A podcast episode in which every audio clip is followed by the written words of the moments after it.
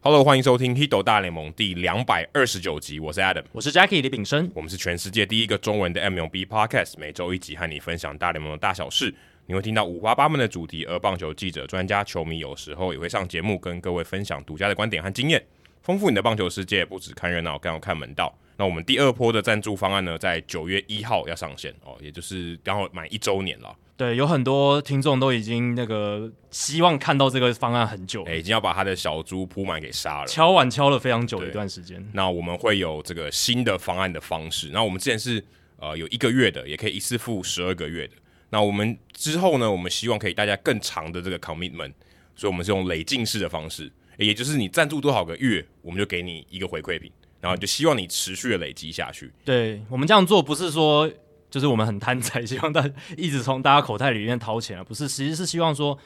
让大家可以有一个比较长期的这样子的赞助。那对于我们来讲，我们节目的永续，还有我们节目持续性的进步，这都会有很大的帮助。对，诶，你们持续赞助，我们也持续的做节目嗯对啊，对所以两轨是并行的。那我们第一波的这个赞助的回馈品呢，会有这个臂章的钥匙圈哦，嗯是臂章样子的哦，就是你那种球衣上面不是有臂章吗是？然后把这个臂章做成钥匙圈，然后是 Hido 大联盟的款式。非常的设计的非常好哎嘿，必须说，我跟 Adam 自己看到的时候都觉得非常喜欢。对我没有看到打样的那个成品啊，打样的成成品我们还没有看当到，然我有对看到那个画面，但我实际我还没有拿到手我。们有看到样品哎，大概看过那个样子会是怎么样，所以而且那个质感我们也大概知道，所以是真的品质很好的一个赞助品。那另外一个呢是老帽哦，很多人敲碗要老帽、哦，因为大因为我们之前推出的是棒球帽，嗯对哦就是一般球员会戴的，虽然它后面是这种可调式的，对不过它是比较比较热一点，而且比较硬一点啦，哎它的那个比较硬一点型比较硬，那就是固定。但老帽它就是比较休闲的感觉，哎、而比且较也比较软哦，对比较软，然后比较潮流。那相信女性听众可能会更喜欢哦，对，也比较可以说比较中性一点是哦，因对为原本我们那个帽子感觉比较阳刚一点，稍微阳刚了一哎点可能嘻哈挂的会比对较对戴对对不对，对那现在这个是可以比较休闲的时候戴的，对你平常可能很轻松的潮流穿搭也可以佩戴这个老帽。对，所以就请大家敬请期待啦，我们赞助方案九月一号就会上线喽。好，接下来是念留言时间。好，这个人他叫我是昵称一直重复，应该是他原本想了一个昵称，然后 Apple Podcast 一直告诉他说：“哦，这个不行，因为重复了。哦，所以他就是觉得有点困扰，就干脆说，哦，我是昵称一直重复，不要不要再拦阻我了，”这样对，因为那个 Apple Podcast 它有一个很奇怪的设计，就是你的昵称不能跟其他人一样，嗯有有点奇怪哦。对，我所以它的觉设得计没有点必怪。要，因为对其实你已经有 Apple ID 是了，啊。那他的标题是小问题。两位主持人好，在电影《金币小子》里面有提到，主角刚上大联盟的时候，在休息区坐到打者区，并告诉主角：“哦，这里是打者坐的，投手的在那边，你滚过去。”这样子。对对对，想要请问一下，大联盟休息区会去划分投手跟打者的座位吗？最后，谢谢两位主持人，祝收听长虹。他原本是讲收视啦，但我对们没有影像啊嗯哎、。但我们没有影像。其实很多听众我都发现，有时候留言的时候会打成收视长虹，可能是太习惯看 YouTube，对，然然后后收视率，对对对对，常常用这个惯用词，但其实我们就是节目就是收听这样子。那其实，在大联盟休息区，应该就是也是会有那种小团体嘛，就是投手跟投手比较熟，就坐在一起。你自己跟你的一个团体里面的时候，你也会跟，比如说你比较固定常合作的同事，或是你比较喜欢打交道的一些人，你会比较常坐在一起。或这也很同部门的啊、好同部门嘛，其对啊实他们讲 pitching department，对不对？对啊投手部门，其实投手就是一群部门嘛。对对啊，所以他们会坐在一起，很合理。而且通常是先发投手，如果真的要讲，因为先发投手他们不用坐在牛棚，对啊当然后援投手他们可能前一两局的时候会坐在这个休息区里面，但他们大部分时候都是坐在牛棚，所以其实你刚才讲的，只有很少部分的投手、哦，应该只有四个四个人而已嘛，因为第五个人他在场上嘛，对嗯对，所以要不然他就是可能到休息区去洗澡，不然他坐在那边然后在那边流汗，所以其实也只有四个人，对所以这真的也蛮少的，而且其实牛棚区这个设计，它就已经把后援投手直接很 default，就是预设独立出来，变成嗯甚至有些人们一个他根本区连了比赛都看不到，对吧？对啊他其实是在坐在后面的，坐在例对如说那个像小熊队，他们看电视，对是里面，他只能看电视才能看到场上的情况，所以确实会有这样的现象啊，就跟你们呃各位大家在职场上也会遇到，比如说你如果公司里面有餐厅，然后你们呃中午要去吃饭的时候，你也会是跟同部门或者你比较熟的几个同事一起去餐厅的某个位置在那边吃饭嘛，对啊对吧，所以一样的其实概念是没有硬性的，没有硬性啊，而且也没有，其实事实上大联盟的座位是没有规定谁坐哪里的，绝对没有，绝对没有啦。但是可能哎、诶投手他们为了要聊天，或者说他们看观察一下场上的情况，他们聊的话题比较类似嘛，打者观察打者，嗯打者可能观察投手，嗯投手可能观察对方打者对，那可能呃明天要对到了，哎、交流一下情报，对，所以他资们讯交流他们会坐在一起是很正常，对啊比较像是、哎不能讲物以类聚哈，是默契上，大家就是会这样子的，就是呃区分开来，或者对说在呃跟你想要交流资讯或者你感情比较好的那群人聚在一起，嗯这个蛮正常，不会说哦特定一个区域说这里是投手区，那里是野手区，这里是捕手区，不会、哎没有不会这么无聊啦。哎对嗯如，果大家有看那个运动家的比赛哦，他们其实更妙，因为一般的这个球场他们是有两个阶层的，也就一边是靠墙的这个板凳，另外一边可能是可以靠在那个围围栏上面的。嗯对那运动家他们有围栏，所以他们都坐在那个开特利的冰桶上面。然后你就看到投手大部分都会坐在那里，因为他们不用上场。如果是对先发投手的话，他们就站住那个位置，然后就不动了。对啊，运动家那个球场的大概他们的休息区真的比较特别一点，其他基本上绝大部分都有那种围栏，所以对大部分球员都很喜欢靠在上面嘛。通常投手会靠在那边，因为对啊投手不用动，对对对，大部分时间因不为用他知道说动，我今天就他整天不在会，那我边今。天就不会上。对对对对对，其他所以打者的话可能会啊，在那边挥棒啊，或是去拿棒子，他们会一直走来走去，所以他们的位置会比较不固定一点，对，然后总教练通常都是把手肘倚在那个栏杆对的最最上方那边嘛，然然后后在就是走道旁对边，对，会走到旁边，所以摄影机常常就是会拍到那个位因置。为他们随时要冲出去，哦，对， 那不然最最快的方法，对不对？就是离对走道最近。而且他们也随时可能要跟裁判沟通一些事一哎些对事对情，对比如说换球员啦、换投手啦，直接用喊的，或者是要抗议那个好坏球，哎，他也才听得到这样子。哎、而且其实像呃有些球队，像我之前在马林鱼的时候，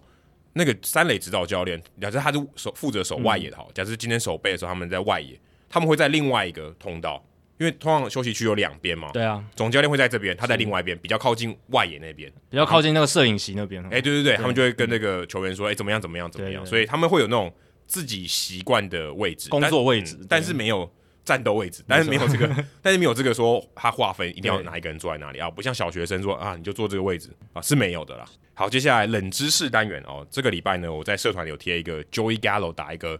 超高仰角的全垒打，就是他在洋基队的首轰是一个逆转的三分炮，哎、呃，两分炮吧，好像三分炮，好像是两五比三，三本来是三比二，然后后来变五比三。哦5比3对对三分炮本而来且还落后的。而且那一发嗯让人觉得说球到底去哪了，非常高，仰角四十八度。所有人的头都在歪一边，看那个球到底会不会在标杆以内。 Joey Gallo 那个身体好像在排球要杀球一样，有没有？就整个身体这样往后凹的是，打出去好像高高尔夫球开杆那种，他感觉就像在打高尔夫球那个仰角的感觉。四十八度，真的在这个滞空的时间非常的久。通常我们说四十五度就是水平面跟九十度的正中间嘛，哎对所以他已经超过那个中间线了。一般的全垒打大概二十几度，对，最好的大概二十五到三十五这之间吧，哎所以他四十八度真的是已嗯太经高嗯了。非常稀有，而且他好像也是他生涯最高的，嗯，就生涯最高的仰角，四十八度，我想应该很难更高因。为仰角那么高的情况下，你距离势必会被缩短。大家如果学过那个抛物线的话，一定就是这样子。所嗯等于以你把力量往上，对对不对？你不是往前，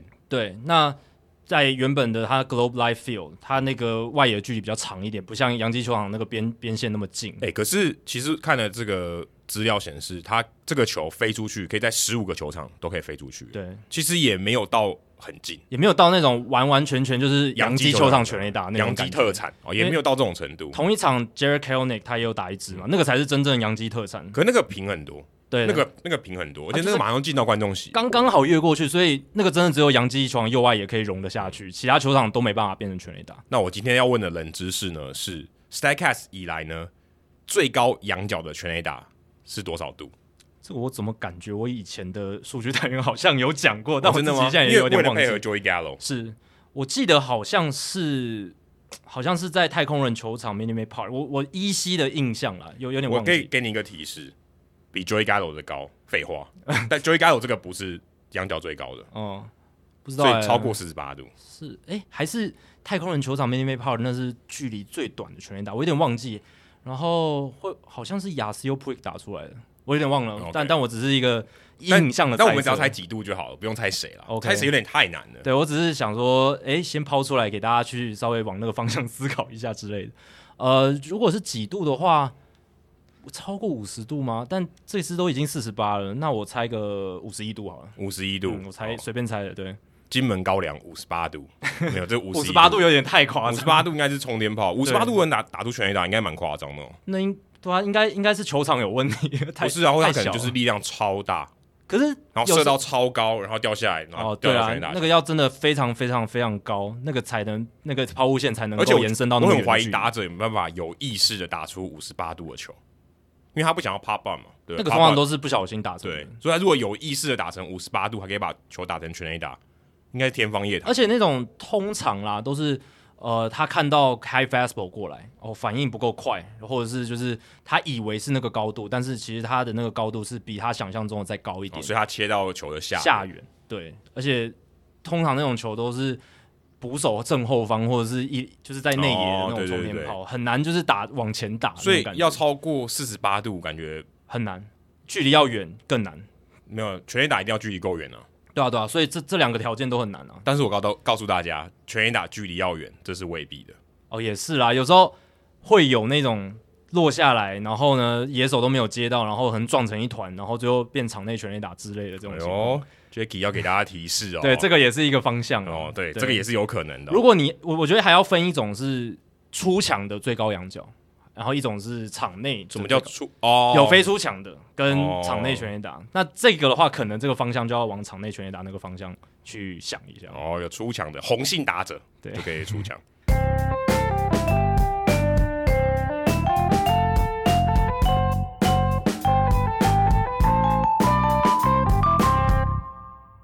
好，那这个礼拜呢，哦，先祝大家父亲节快乐。哦，虽然我跟 Jacky 都还不是父亲啊，录音这天刚好是八月八号，八月八号，台可湾是的美这国个的父亲节不是今天，不一样，我所们以美国人没有在庆祝八八父亲节的。我们这个是不是因真的是因为这个谐音啊？我应有该是啊应该是哦，绝就对是是爸爸爸爸这样子，所以就变成爸爸父亲节。而且我昨天刚好在电影台看到 Jacky 推荐的《黑洞频率》，哎，对我不晓得电影台是不是刚好为了庆祝父亲节，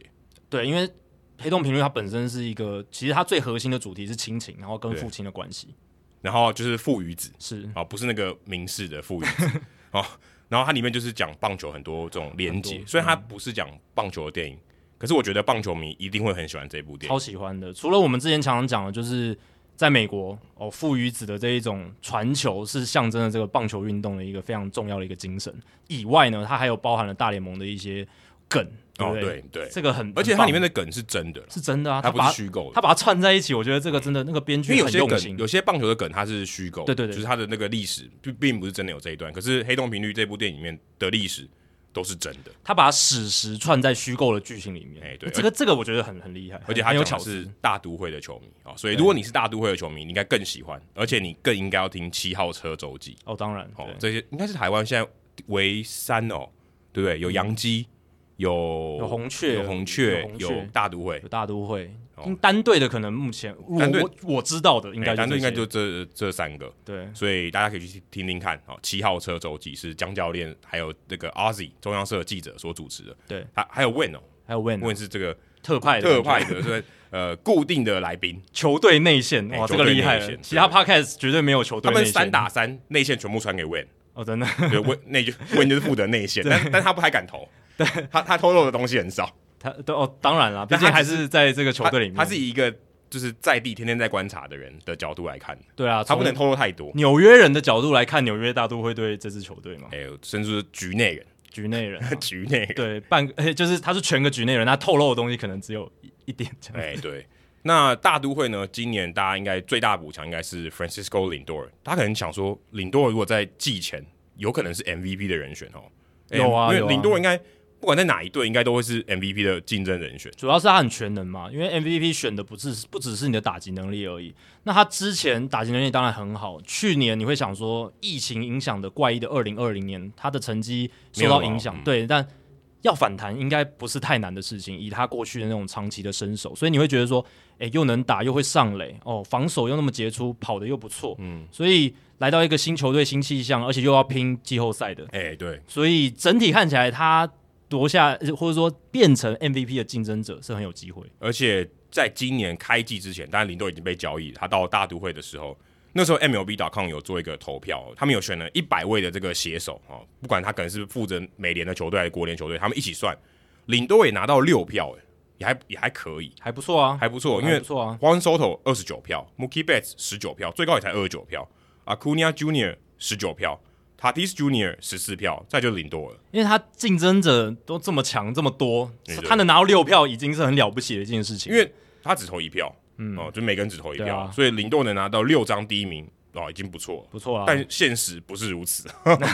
林豆打的打他没有入选明星赛哦，没有啊，对啊怎么可能入选啊？他对啊上班机打的那么打成糟，对， 但是哎、诶大家原本想说 Tatis Junior 应该稳稳的哦，在他受伤呃第二次受伤之前，他第一次受伤也是这个左肩嘛，挥四棒月，的时候，我对记得我们有聊到是挥棒啊，挥到挥空棒，然后直接倒在地上，对。好像就感觉脱臼那种感觉。我那时候是觉得说保保险一点的话，应该要那个时候就去动手术了。然后没有想到说，哎、他后来带伤继续打，打的这么好，我们想说啊，那这样应该是没问题。可是你可以感受得到，他其实是有改变自己的一点点自己的挥棒机制，好去像好像有比较保守一点，没有那么狂暴的那种感觉。但他在这个七月三十一号还是受伤，对，而且他这一次是现在还没有结果，但是他 Jace Tingler 他们总教练是说，休养完十天之后要看说到底要不要去动手术。诶哎就是手术已经变成一个讲出来的选项，而对且是讲出来的，而且如果动手术，他整季就报销，一定报销。所以你可以回推就知道说，他这阵子都是带伤在打，那他是运用他就是稍微去改变自己的表现方式，来让自己可以维持在场上。可是，哎、好像终究到最后，就跟我们四月那时候讲的一样，这个伤好像到最后好像都是要动个手术或什么，只是。Tatis Junior 跟其他人不一样，是他带伤的时候打的超好，而且这种受伤不像是那个阿库尼亚 Junior 的，嗯，他不是这种外力，是或者他跑步，对他不是怎么讲，因为外力或者他不是被撞的，不是被不是不是被其他的东西这样子去弄伤的。对哎他有点像是他自己体质就是没办法符合这个他的是嗯打球的方式，所以他导致他这个伤势一直出现。对有点像说，就像丢球速丢很快，你把自己的手丢断，嗯哦不像说你今天是撞到别人，然后膝膝盖断了，这是不一样的。对，这就像早期这个 Bryce Harper 刚上大联盟有一阵子常常受伤哎、嘛，对，那那个时候他就是因为自己太拼，他打球风格太拼，所以一直是撞墙或是哦、跌倒或什么的。那那种我觉得就跟 Tatis Junior 这有点不一样，因为他哎真的是撞自己，然后去蹂躏自 己。所以他后来改变很大、啊，所以对，就是 Bryce Harper 他后来为了争取这现在这一张大合约，他那一年在国民队最后一年，他就特别的保护自己，保守一点。哎对能，能不扑我就不扑。那 Tatis 在他身上的话，这个就对于教师队来讲，就是需要比较大的一种警戒心了啦，对因为他们刚签一张很长的合约，然后他如果又容易自己造成自己的受伤的话，那可能要跟他沟通一下，看他打球的方式、挥棒的姿势，或者他手背的动作是不是要做一些调整。哎、而且他还年轻啊，就是是他啊的路很长，所以这个调整我想势必是会出现的。对，刚刚有聊到 Acuna Junior，原本如果 Tatis Junior 没有办法争取这个 MVP，Acuna Junior 应该是不二人选，对啊，其实上半季整个上半季我们都在讲，不是 Acuna Junior 就是 Tatis Junior 所这两以个一定人是 Junior。哎对。那个时候我们就觉得国联 MVP 好像已经定下来了，哎、没有，至少还是二选一。是，但是就是就这两个人，你选来选去就这两个，可能加一个 Jacob Degrom，因为 Degrom 也投的超级好，对，很夸哎他张，他已经是那种超越打者，哎、不能讲超越打者，就就是是投手要拿 MVP 的那种等级了。啊那个标准已经他已经跨过因去为了，说真的，投手要拿到 MVP，他几乎要投的比赛扬奖还要更好。要跨的那个门槛更多一个对，比起一般拿赛扬奖而言，所以那个时候大概就是三选一。可是 Acuna Junior 的受伤，然后 Jacob Degrom 后来也受嗯伤，造成说而且 Acuna Junior 是已经终止了，对他是直接整季就报销，他就是为他不了是那个暂停而已，他对是终止了。就是对啊，就就就是这个球季没办法继续打，所以他是接那个飞球，在对马林对 Jazz Chisholm 那个对飞对球，对对然后落地的时候膝盖就爆，哎、是阿基里斯腱吧，阿基里斯腱阿受基伤里，斯腱就爆了，所以这三个人都受伤之后，反而现在国联 MVP 之争变成一片混沌。 哎、其实原本在呃 Acuna Junior 受伤的时候，然后然后那个时候 Jacob d e g r o n 也也已经受伤了，对 d e g r o n 已经一个月没有出赛了，而且他前面也是打打停停，那个时候已经有在传说，就是说，哎，他的这个局数够不够他拿嗯 MVP 这样？但是 Tatis Junior 那个时候看起来应该是稳赢的。哦，稳稳的啊，哎他如那时果候稳定他出那时候他赛，嗯赔率应该是就是负的，就是你要拿超过一百块才能拿到，才能赢一百块的意思。那时候基本上你只要赌 Tatis Junior，十之八九都会赢。因为他除了防守以外，新年防守有点抖，可是到季中季就是到后面的时候也回稳，他的打击完全没问题，超过三十轰，然后到垒也超过二十次了，他才打八十几场比赛嗯而，且他的形象也有差了，对啊形象那种，因为 MVP 大家知道，他不是看 WAR 值，也不是看数据的，影响力，影响力，然后印象分数很重的，对啊因为毕竟是投票嘛，对而不对？且他又是队上的那种拉拉队长，带动整队的气氛，然后教师队打的也不错，所以有机有机会进季后赛，对啊呃这个这个这个差别也很大。而且照他那个态势下去，他搞不好今年单季四十轰四十盗，成为史上第五位，哦有这个可都是非常有可能。但现在应应该有点难了。现在就没就了就，是他是我们录音的这一天，他回归我觉得也很难。可能也很难了。嗯他之后应该盗垒什么会比较保守一点，防守上也会比较保守一哎、点。可是这样就不好看哦。是啊，所以我才希望说他，其实我当初是觉得说他干脆就是早一点动手术，完完整整的痊愈再回来，发挥他完整的球哎、技。可是说到这个，我觉得现在我感觉到他也不是单一事件了，他感觉这个左肩就是一个未爆弹。我觉他得嗯如果今天他就算是修好了，回来还用原本的方式，毕竟他还是他的左肩嘛。嗯，然后他打球方式这样，可能就这个身体的构造或他的机制就不太适合他打这么用这么暴力的方式打这么久。对啊，就可能他的挥棒机制要彻底的做一个改变，就是他以后可能就不能就是单手的去做最后挥棒的延伸动作，哎他可能对都要用双手。或者他可能力力量要要小一点。对啊，其实他的力量本来就很大了，他其实有点像这个 j a n c a r l Stanton 嘛，他们都是 power 超强，所以老实讲，嗯哇身材差很多哎、现在差很多，可是他协调性非常好，所以他的力量传导应该是非常优秀的。那在这样的情况下，其实他不用像他之前使劲这种全力挥棒，他可以就是像 j a n c a r l Stanton，他缩短了挥棒轨嗯迹，照样可以轰很多全垒打。那去保养自己的身体，我们大家节目后面会聊到，保养身体也是一个球员的一种技术跟能 力但，Stanton 也蛮玻璃的，是很 坦玻白璃、说啊，对是很玻璃，所他以长那么壮，只是一个很大的花瓶而已。对啊，就有点一像 u n s s b e d s 他也把自己练到超壮，结果一一直在受伤，也没有用。所以 Tatis Junior 这接下来是他接下来在教师队这张合约十四年嘛，嗯他要但好处是至少他不用烦恼，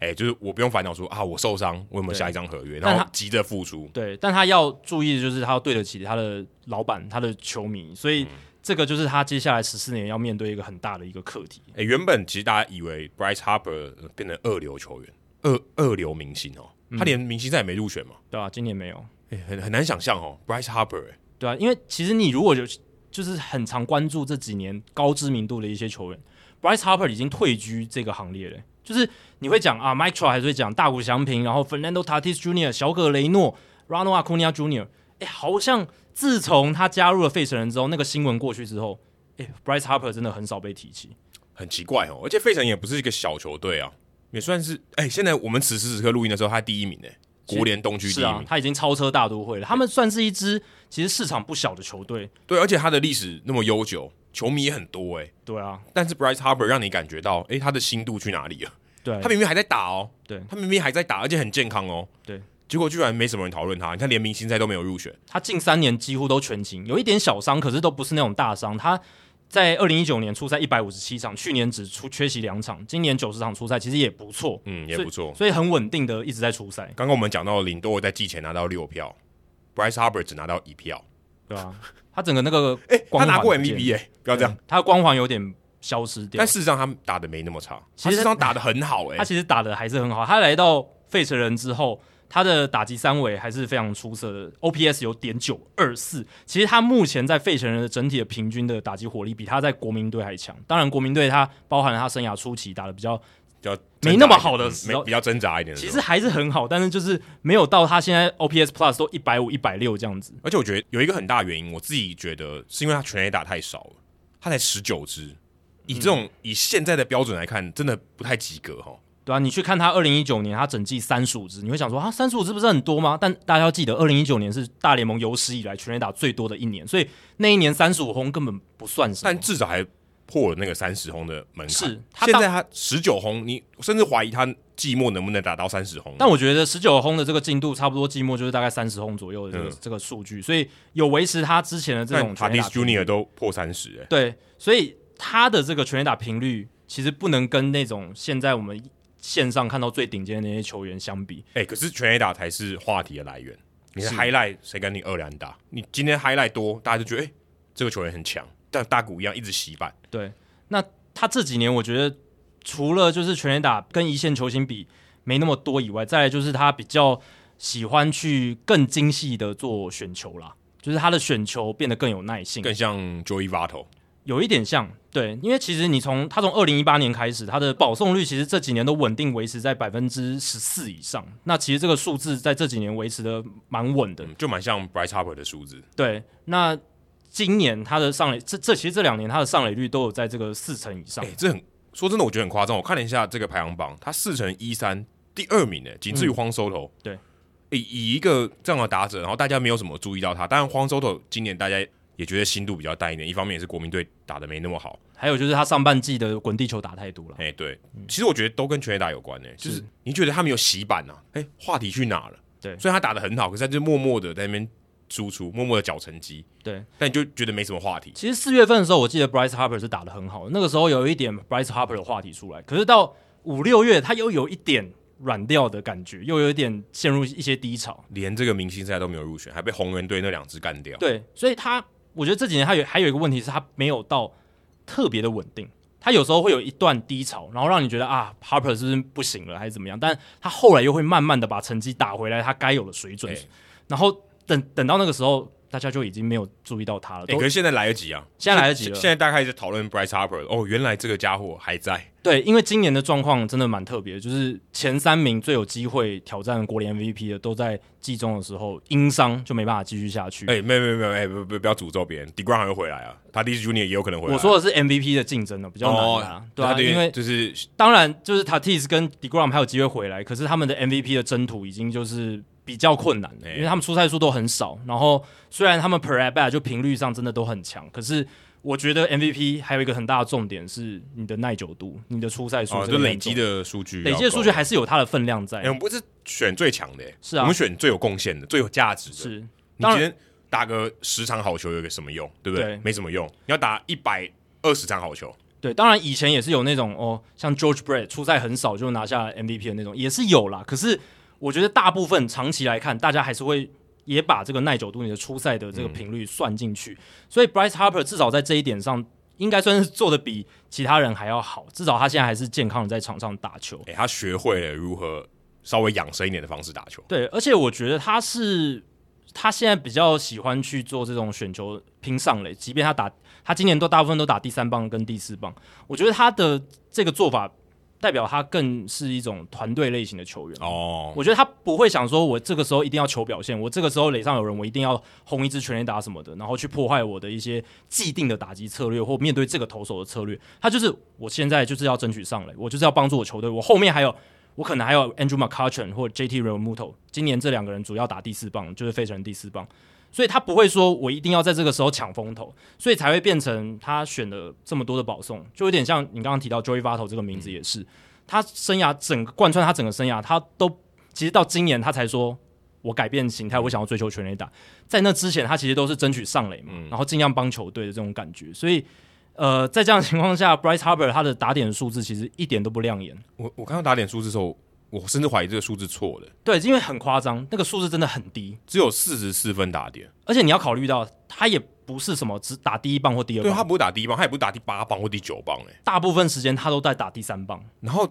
只有四十四分打点，很不寻常。是代表前面的人上垒太少，呃，还是说他就是没有办法把他打回来，就是变成他也是垒上的跑者，主要是因为他的全垒打都出，大部分都出现在垒上无人的就情是况。杨尊炮。哎、他有十九支全垒打，对可是只有四十四分打点，真的很少哎、他十九轰里面有十七支是阳春炮，我觉得这个说明了一部分的原因。还有就是我刚刚讲，就是即便垒上有人的时候，他还是喜欢选保送，他不会硬去追求要把球打进场内。感觉这种人好像应该打第一棒啊。对吧、我觉得我觉得其实他蛮适合打第一棒的，他现在的一种打击的心态，跟他打击的这种呈现数据呈现出来的数字，对，而且他其实也算是有速度了，他只是盗垒没有那么多而已。对啊，因为老实讲，你看费城人他们的他们不太缺炮手嘛。你说 Andrew McCutchen、Reese Hoskins、JT Realmuto 都是炮手，都是可以制造打点，而且 Realmuto 老实讲，对啊，蛮适合打第四棒，因为他是比较喜欢把球打进场内的球员，相比于 Harper 来讲对。所以整体来看，我是觉得，诶 h a r p e r 这样子的角色，其实他可能也意识到说，诶，他选球功力好，或是投手更惧怕他，他运用这样子自己的优势，争取更高的上垒率，对，对球队来讲，可能是他能做的最好的贡献哎、。变成从这个追求个人利益、个人数据的人，变成一个团队的球员。对啊，他他你、可年是这样听起来，按照这样的逻辑，听起来更像 MVP 耶、因为对 MVP 应该是最有价值球员，应该对你的球队最有价值。对啊，但但是你用各种方式帮助你的球队， MVP 的定义又是一个论争了嘛。嗯有人就觉得说他个人数据好就好，我才不管说他有没有他在这个团队上到底是扮怎演么什么样的样角色哎可怎么样的角色。嗯是大家常讲这个季后赛球队嘛，那你今天有帮助，就帮你推一把到季后赛啊。对不对？这个很明显嘛。我说今天我打 DH，人家讲 DH 你就只有进攻的这个这个程度，但大股不能比啦。啊嗯，你进攻你就少了防守的价值嘛，对不对？你等于是零。嗯，那至少如果是一般的野手的话，他有防守的价值，所以他防守的这个这个成绩也会看的。也是说，哎，他如果今天是游击手，他 D Junior 他的 WAR 值就累积的比较快嘛，对不对？对，如果今天是一垒手啊，你的这个防守的价值就比较低，所以在这个评估上面，你还是会感觉到差距的，因为防守价值某种程度上也可以被量化，哦，只是没有那么精准而已。其实 Bryce Harper 在来到费城人之后，他的防守表现趋于稳定了。比起现在在国民的时候大起大落来讲，我觉得是好好蛮多的。然后呢，他今年大家可能都没注意到的是，他今年十二次盗垒成功，只有一次失败。事实上，他在整个费城人队的生涯，三十五次盗垒成功，只有六次失败。他在跑垒的选择上，还有他的这个盗垒的功力上面，其实是在来到费城人之后加分蛮多的哦。是越打越有智慧了，应该是越有越来越有智慧，他的跑垒选择应该是变得蛮好的，所以你可以讲这就是一个 Bryce Harper 他蜕变的过程。我们常常在讲拿他跟 Bri- Mike Trout 比嘛，那 Mike Trout 他每一年都在进步，他每一年都会针对自己的弱点然后修正，而且甚至变得更好，大家都知道这件事了。但 Bryce Harper 大家可能印象还停留在啊，他就是那个挥棒很 violent，就是那种很狂暴暴的力挥棒，对，然后就是当然就是他那个那头秀法这样子，好像没什么改变。但其实这几年他其实一直在做改变，而且我刚刚讲的保送率真的是跟他他生涯前期的时候有几年保送率不到百分之十，但是这几年稳定的都落在百分之十四，然后甚至去年还到百分之二十的水准，所以整体来看他的真的是成熟蛮多的哎、。对啊，哎、讲到保送，如果这个整个大联盟要选最会保送的人，除了 Joey Votto，第二人应该是 Max Muncy。嗯，哦，Muncy，如果你我记得有一场比赛哦，应该是今年他选到五个保送，单场五保送。我记得 Harper 也有做过一次，嗯，这种已经是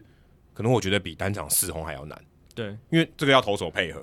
对啊，而且我觉得 Muncy 来选到单场五次保送。当然跟他的选球功力有关，可是保送我们也知道跟打者他能威胁投手这种因素也有关系。哦，，对，他是一个嗯，也不能完全说他是靠选球，是他有一点嘖惧怕的感觉。就是我觉得 Bryce Harper 更比 Muncy 更有给投手惧怕的感觉。哎、对他一棒集成的这个能力更强。哎、但 Muncy 也没那么 Muncy 啊也不差，可是我是觉得 Bryce Harper 在这一方面可能会比 Muncy 吃香一点，所以我会觉得 Muncy 能选到那么多保送，更多的靠的是他的真的选球眼。哦对，那我懂 Harper 可能会有一点是、诶投手害怕会惧怕他，或者是比较闪。他很会打速球哦，速球可以被他轰得很远。那我就尽量的少投速球，那少投速球可能就会造成比较多的坏球，这也是一个原因。哎、m o n c y 其实也是值得来讨论的哦。可以啊以 MVP 来讲，哇，如果你想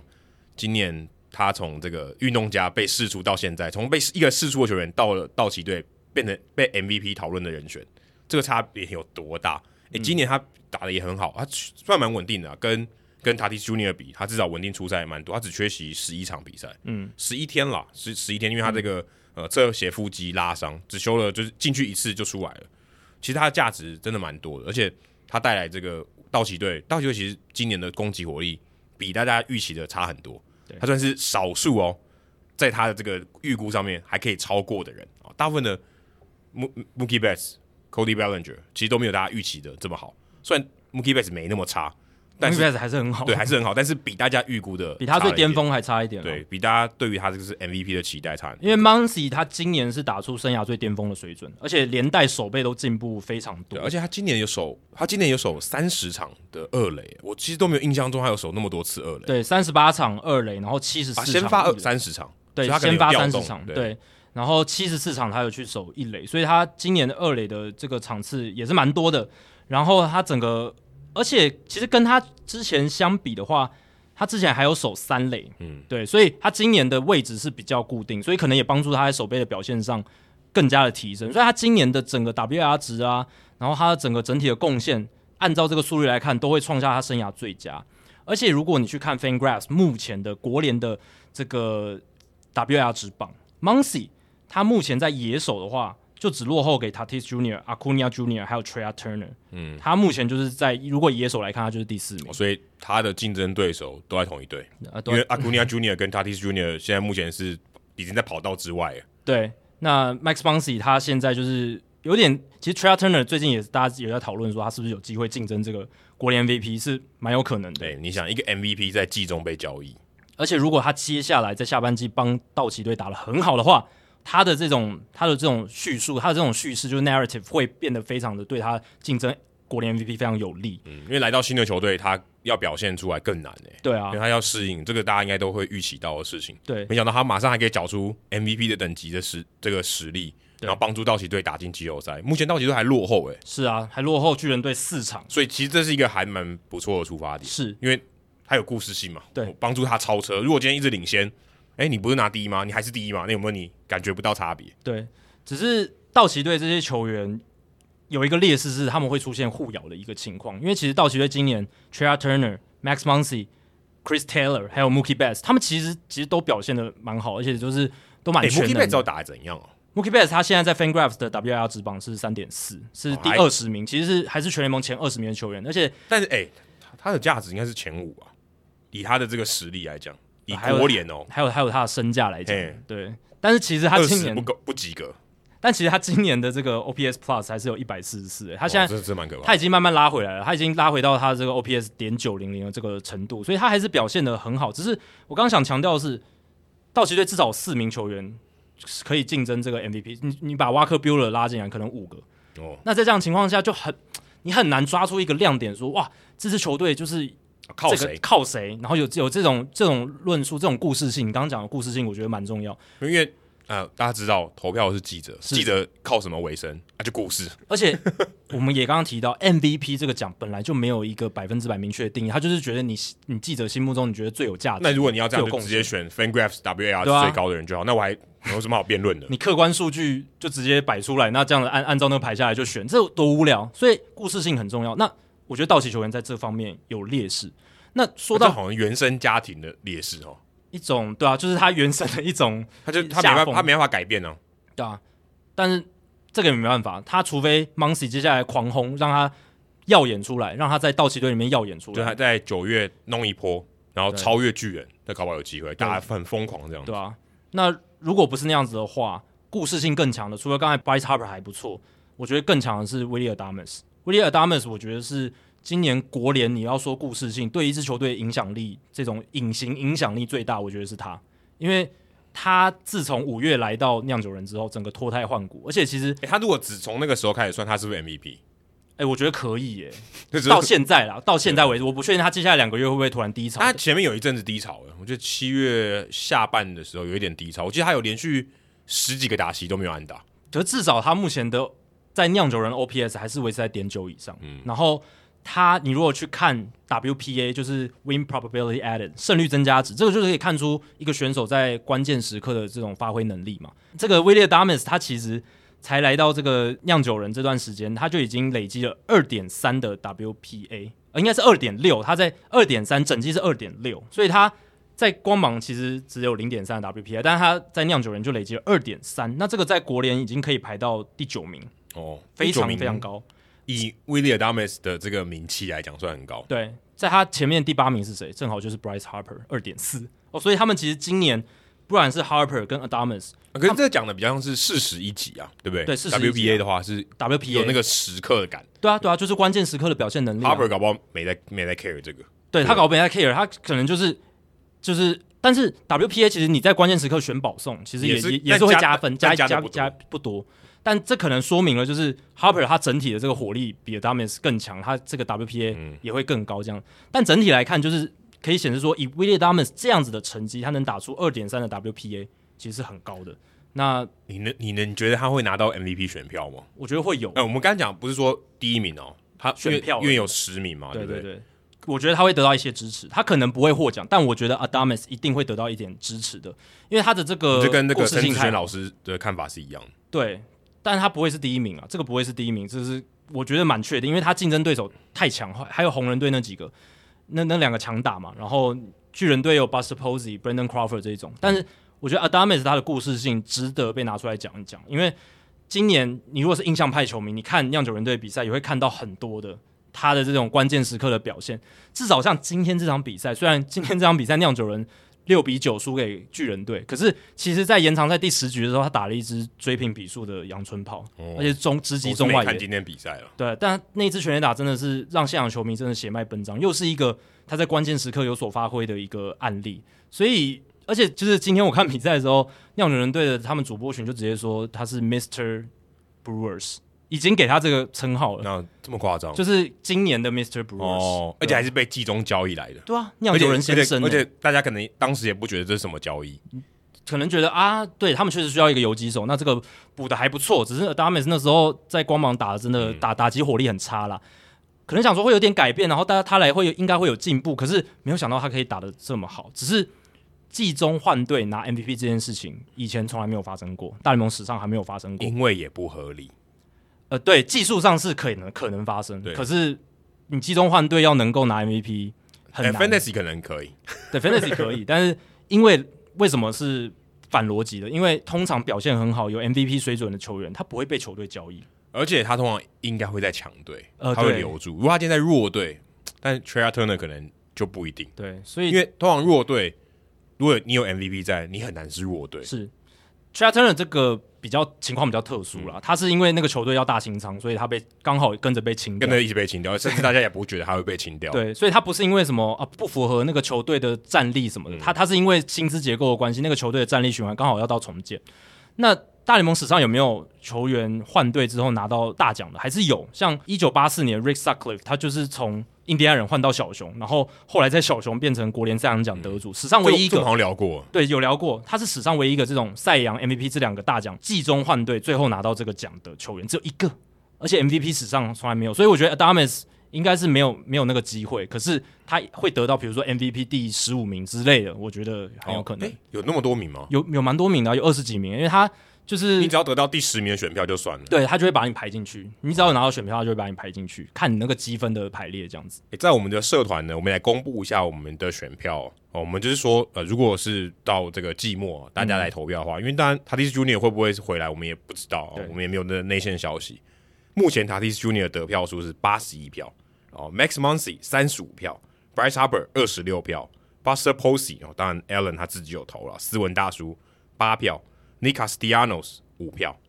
所以你可以看到塔蒂斯 Junior 还是压倒性的胜利。嗯，所以看来我们社团的听众大部分是认为说，Tatis Junior 即便受伤，以他这个成绩，可能季末再回来打个二二三十场，也许还是可以拿下 MVP 这样。我觉得他在关键时刻要回来了。是就是你如果今天教师队在拼，不管是外卡一还是这个西区的这个王座，他如果有回来，那还差别还是蛮大的。对他目前的 WAR 值 FanGraphs 的，他是四点五，呃，落后给的国联球员有 Colin Burns、Zach Wheeler 还有 Jacob Degrom。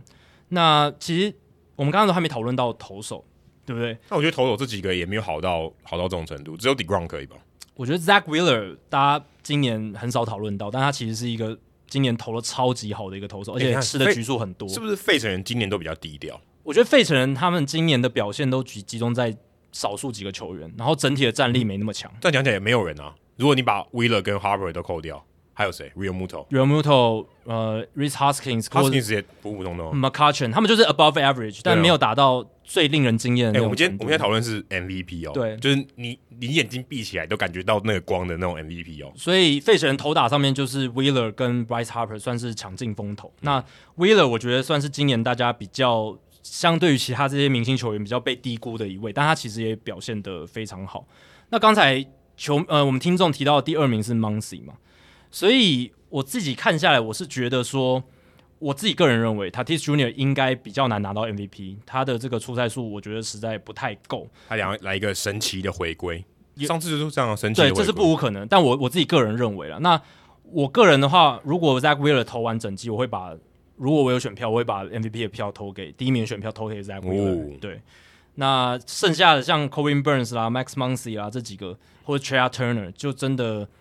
看下半季最后这两个月他们能够打出什么样的数据。不然的话，我看 Muncy 跟 Turner 真的以数据上来讲真的是很前面，可是故事性来讲，我觉得真的少了一点，还少了一点火候。看看这个费城人能走多远，我觉得是很大的嗯关键。如果今天费城人拿下国联东区第一名，那我觉得 Harper 跟 Wheeler 加分就加很多，是，因为他可以看到，如果他九月的成绩表现非常亮眼的话，我想很多人还会把这一票投给他们。对。那巨人队其实也是很有故事性，所以 Buster Posey 在这方面也有很大的加分。可是但我们之前有提到嘛，他今年打三场就要休休一场，打三场嗯就等哦要于休是一打场，三分之二的比赛，，对，所以他出赛数真的不是很够，他的打席数也是我看这个 FanGraphs 前二十名里面最低的，只有两百八十六个打席。那虽然他 WR 值三点六，其实是蛮高的，捕手加分很多，很多。嗯然后其捕实他手这个位置加分再，加加上他这种领袖的这种资历跟身份，然后还有巨人的这个今年的惊奇，哎、可是这样讲起来，所有的这些我们刚才讨论到这些选手，没有一个跟 Tatis Junior 一样这么强劲版面哦，没有。每个都蛮低调的。你如果说媒体风头或者是媒体关注度，然后 flash 的程度，绝对是 Tatis Junior 第一名还了有，这没有什么好 Acuna Junior，对我甚至觉得阿库尼亚 Junior 已经被压下去了、啊。嗯阿库尼亚 Junior 二零一八年的时候很夯嘛，大家都在讨论他。这两年已经早就被 Tatis Junior 整个盖过去了。Tatis Junior 算是我觉得跟在他受伤之前是跟大谷这样算有点并驾齐驱哦那并驾种、齐驱那种感觉。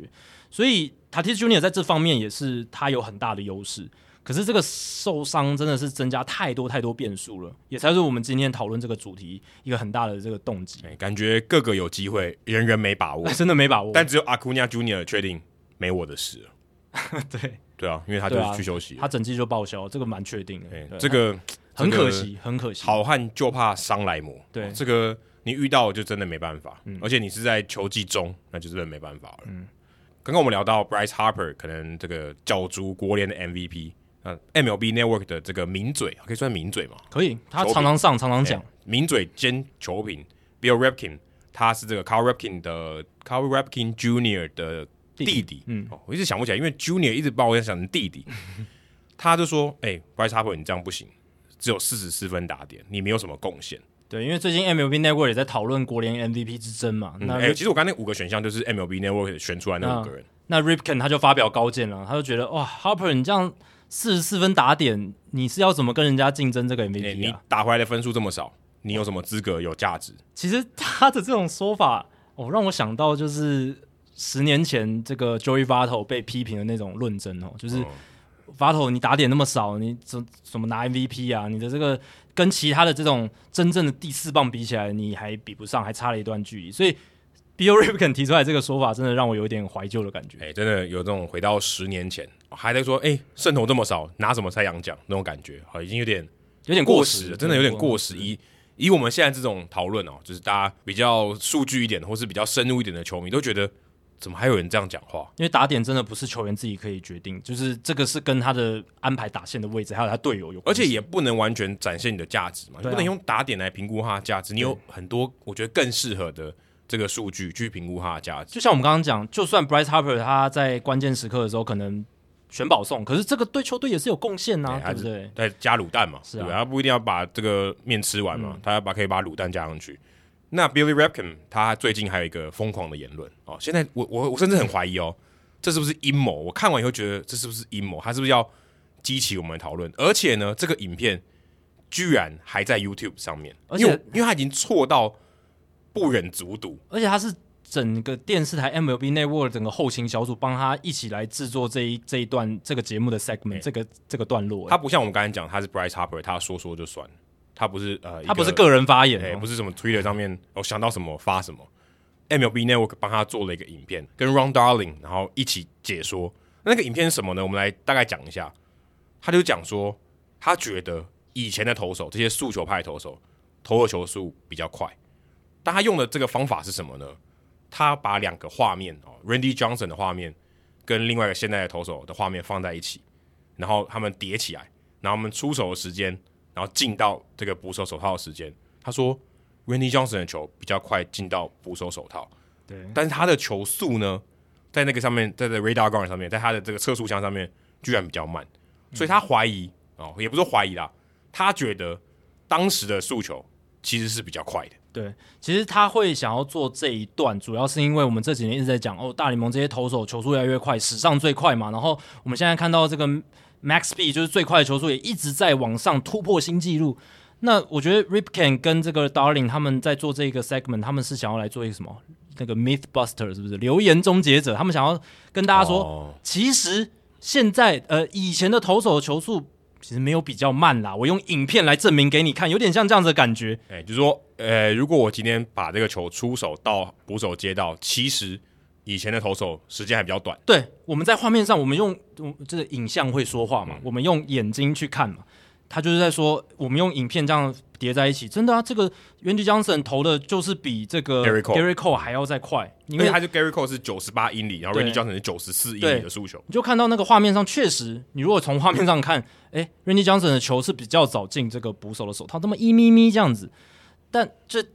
他就是要用这样的方法，然后去说明说，哎，其实以前的投手的球速也没有大家说的那么慢啦，其实他们也是超快的，顶尖也是很快，但其实老实讲，他们才是真正被迷失纠缠的两个人嘛，而且他们是很认真的，他们不是突然看到这个影片要这样说，他们就是要这样说。嗯对啊，这个方法就是他们要解释他们的论点的方法，对而不是他看到然后他突然觉得，哎，这样好像也对。因为他们是抱持着一种我要来终结留言的一种心态，我要来揭露一个真相，但其实他们等于是一个用错误的方式来跟大家解释真相，所以搞来搞去，他们讲的其实是一种最错误的示 范，甚至还也蛮不能错说误什的示么范，什么伪科学，这这是这非科学，我觉得是非科学，因为他忽略最基本的一些条件，嗯例如说这个影片拍摄这个 frame rate 就不一样。啊、对，然后你要知道，今天出手到那个捕手手套这段时间，其实你不知道他什么时候出手的，跟他什么时候接到的。第一个你不知道，就算你可以用影片看得出来好了，你怎么能判断？因为今天那个球到本垒板的距离只有零点四秒，请问你的肉眼有办法分辨零点四秒吗？对啊，因我个为人觉得很难。这个差别不是零点四秒，我说从这个这个整个 travel 的时间是零点四秒，进去的时间可能只差零点零一秒，可能差更小、哦，更，少。因为他们差的麦数很少啊，对啊，你你哪能看得出来？完全肉眼完全分辨不出来的，然后结果你用这种方式，第一个就是他接到有没有接到捕手手套，你已经不知道了。对，就算他知道好，就算所有东西都有雷达，出手 B，然后到那边 B，你都未必会准，对，非常不，事实上非常不准。对，还有一点就是， 还有一个更扯的就是 Randy Johnson 跟 Gary Cole 他们身高根本不一样，他们出手点都不一样，所以他、哎、不，我们要讲出手点是他出手的距离，对离到本垒板就不一样了。对啊，因为 Randy Johnson 他跨步、他手伸出、他臂展也不同嘛，所以他球从他手中出去的那一点到捕手接到球的那个位置、那个距离，跟 Gary Cole 的相同的这样子条件的这个距离是不一样的。嗯，我可所以以其我可以很确定的说，就是不一对，样，所以你说他早点进到很合理，很合理啊。但他而且而且他球说速真的比较高慢，也对会比较早进去。 呃，对，但是有慢可多能少要算，对，当然要算了，对，但是用这种方法就觉得真的蛮蠢很。粗糙，非常之而且我粗糙我觉得他可能是想要讲一件事情，就是感觉上比较快。对，我们讲 perceived，就是他认知上比较视快，觉上看起来看起来这比样较子快对。 O OK，我觉得你要讲这件事情 OK，问题是这样方法也不对，对啊，而且他事实上他也没有这样讲，对啊，他是要说现在的球，我觉得他想要传达一个一个意思，就是他认为这个球速的这个数字是有问题的，他说他他觉得现在的这些球速是灌水的被高估高估了这样子，或是快乐枪，嗯想要暗指这种说，现在这个九十八有比较快吗？以前九十四还比较快的这种感觉。嗯，但是他讲的也没有讲说我是要我感觉就是 perceived 打者感觉到比较快，没因有，为他没有讲这个。对你要你要如果讲打者比较快，你就要把这个对啊出手的位置，甚至他行进的距离都要算出，都要跟大家讲，你才知道说哦，事实上他判断的时间是比较短。你要讲出这个啊，对啊，因为数据都已经证实，现在投手的均速还有最快投手的这种最快球速，真的都是比过去好了啦。先不要讲二零零八年以前，二零零八年以前我们没有一个统一的、准确的这种测球速的方式。二零零八年以后，我们有这个 Pitch FX 这个系统，而且大联盟是整个三十座球场都去架嘛，然后都有在运作。那那个时候 Pitch FX 他们是测本垒板到这个靠近投手五十五英尺英尺的这个距离的那个球速，那个那个点的球速。那到二零一六年的时候，我们改成了 Statcast 嘛，Statcast 的话，他们就是量出手点的球速，就差差了五英尺这他样。其实进到本垒板的速度他也有啊，对，但主要就是我们我们看的，我们在画面上看的都是看这个出手点的球速为主。那后来我们在 Statcast 上看到这些从二零零八年到二零二一年现在的这些数据，都是已是已经有校正到就是出手点的速度。我刚刚讲 Pitch Effects 那个时候还不是出手点的速度。后来他们修理这个资料库，他们把这个资料库做完整的时候，都已经校正到出手点的速度，让大家可以用同样的基准基准点去做比较。所以你如果看二零零八年到现在的这些，我你在 Statcast 上看到的这些数据，你可以说都是已经蛮准确的，呃，都就是应该说他的标准是一样的。对，都标准都一样，然后就是你可以放在一起比较的。嗯所以你如果去看二零零八年的均速，真的就是比二零二零年、二零二一年慢啊呐、那那当然这个还要 Rap- 还要争论 Raptor 什到么底在讲什么？对啊，这个还要再争论什么？我看到那个 Baseball Foolish，他有拍一个影片，嗯就在骂这件事情，我不敢看，因为我怕看了会影响我的这个，太太惨烈了是不对，是就是怕影响我现在要判断这些事情，我觉得很夸张，而且这个影片就我刚讲的，他还在 YouTube 上、欸，对啊，就已经他已经是错误到一个，嗯，我觉得到丢脸的地步，嗯然后现在有将近三万个人看过，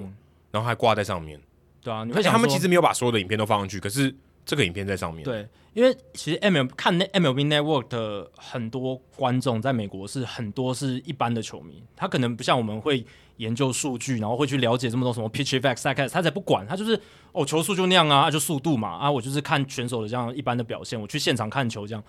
但这个影片这个解说播出去，诶、他们会信他诶、因为他们两个都是打过大联盟的球员，而且在 MLB Network 播那么久了，而且他们的标题啊，我刚刚没有忘了讲，他们标题是 Are pitchers really throwing harder than ever？现在的投手真的丢的比较快嘛，对啊，比较用力嘛，他后面还比较快嘛三个问号诶、就就很觉得很惊讶强调，对说没有，我们要来破除，这个留言而且他用 harder 嘛，他不是 faster 嘛，对。其实他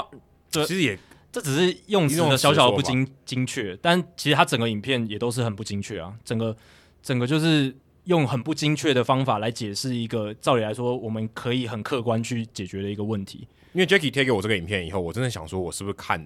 看看错了？嗯，因为一旦有他这个影片以后，我会真的会怀疑他以前的分析是不是对的。会啊，会让你觉得他到底在公 公叉叉，因为那个真的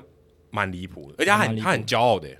他对啊说、我请我请我们的这个制作助理把它对好， 对出手的这个时间定格，然后进到捕手手套的时候再定格，对，他是设计过的，而且说到这个，他不是很骄傲在说这一点吗？其实你如果去把它截图的话，你会发现出手点根本没有对在一起，因而为且说真的啦，那真的也是糊的啊，对啊，但干嘛的但其实很明显，Johnson 出手的时候，Gary Cole 还在摆臂而已，根本球还没出去。所以你如果认真要讲，他连出手点都没有对好，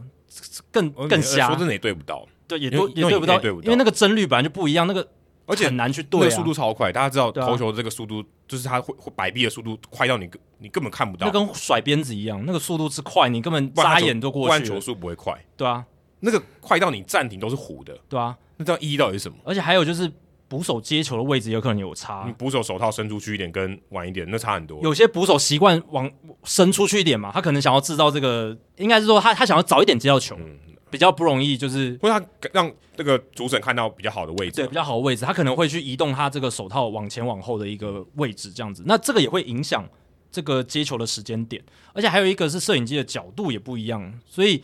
种种的，而且摄影机摆的就是摄摄影机的那个距离可能也不太一样，那个也会也也会有一点影响嘛。对啊，因为角度左头跟右对头啊角度就不一样，所以他你看，如果你有点斜，那个 travel 的时间是不一样。你用那个视觉去看就不精确，其实事实上，如果你真的看电视，左头感觉上是真的比较快，对吧因为？他感觉距离比较比较远。视觉上的那个距离嘛，嗯对吧、啊所以在这样情况下，Alex Wood 这个大联盟投手，他也直接发推文，就直接吐槽，他就说这是 MLB Network 看那么久最糟糕的一个一段分析，他就直接这样讲，直直白白就这样讲，确实也是这个分析真的不及格，但他还留着，我真的觉得很很扯、欸，就对啊，这因为如果你觉得你出球，就好像你羽球教父，对不对，你就出球你就把它换下来嘛，就就错了嘛，啊，干嘛要嗯对啊放在那边？不然就更正嘛。对，更正，我觉得更正也很重要，因为那那个因为 YouTube 的影片是没办法更正啊是的，你除除非你在下面资讯啊了，不然就就是刊物这样子，对，因为你不能换那个影片嘛，不嗯然就就就撤掉就好了，对啊，就是放在那边伤害大家形象，对啊，而而且他且也不是所有的影片都放嘛，对他他他只是有挑选过的放上去对，代表他觉得这个是值得一看的，值得留在上面的，对，因为他没有把所有的影片，因为 MLB.com 上面的这个影片比较多，YouTube 上的影片比较少，所以他把比较有价值的东西可能放在 YouTube 上，我不知道他选择的逻辑是什么，嗯，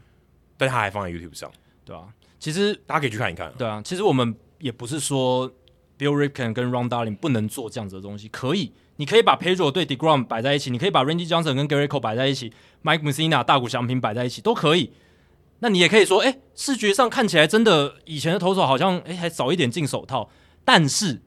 我们如果用客观的数据去看的话，会发现现在的投手其实是比较快的，只是哎、诶你从画面上看好像视觉上会有这样子一种有一点欺骗你眼睛的感觉。你可以这样去讲，或者你就是讲说你的这个感官的球速多少嘛，因对啊为感官球速其实是每个投手其实是真的不一样。是啊是啊，他如果出你手点如果会不一对，样如。果你要讲这个，你可以这样讲啊。对对对，你如果今天你想要讲说啊，Randy Johnson 他出手比较前面，他比较高，对嗯所以他球速看起来比较快，这 OK，这是事实。对，那你要这样讲啊，你没有这样讲，对，或者他的球就真的看起来，因为有可能转速比较快，也看起来会有那种虚拟的那种哎、对，其他的不那是他种效他稍果微。有点侧嘛，对所以他代表他 travel 的这个路径比较短嘛，对如果进到本垒板，他路对径啊一定比较短，对，那你说他比较快，这样这也 OK，、对啊你不能用那种停格，然后出手，然后到不不手手套这种这种这种做法，因为他今天是讲的球速本身，不不是讲视觉球速，视嗯觉球速就是太多因素，包括甚至打者的站位嘛，他如果站得比较前面，站得比较后面，都会对对对对都会有影响的。那客观的事实，球速这个东西就是已经科学验证就是那样。那他如果有而且把他是用科学方法验证，他不对啊是用人去验证，所以他只要能够在那个影片里面提到去 acknowledge 去承认这一点，那他后面想要讲什么，我觉得都 OK，因为这其实比较蛮有趣的嘛。他把诶姆辛纳跟大谷摆在一起，科西里跟 Walker Bueller 摆在一起，这么两哎、个搞不同，好姆西娜真的球速看起来比大谷快，这这有可能吗？搞不好真的有可能，可是你告诉我啊要们。要问打者嘛，对告那你告诉我对啊们为什么嘛？对啊为有为有什什么么啊原因？为什么姆西娜看起来比较快对、？啊你自己身为打者，你自己可以去分析一下嘛。只是我看他也很难分析的出来，因为那个时候也没有什么转速的数据，除非他真的。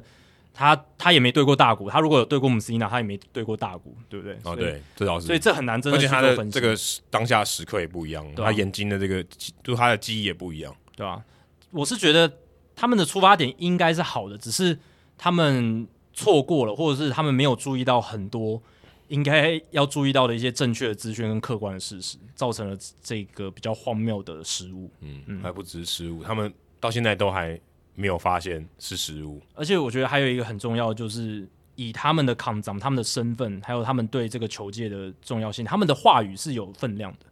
所以他们说话的时候要更注意自己讲出来的话的资讯正确性哦，还有他们能影响到的这个观众的感受是什么。哦他们这样子做，有可能会去误导到一些棒球迷的想法跟观念。还是对啊，所以就像我刚一开始讲的，我现在都觉得他们如如果不是这么笨，他们就是聪明到就是要用阴谋告诉大家，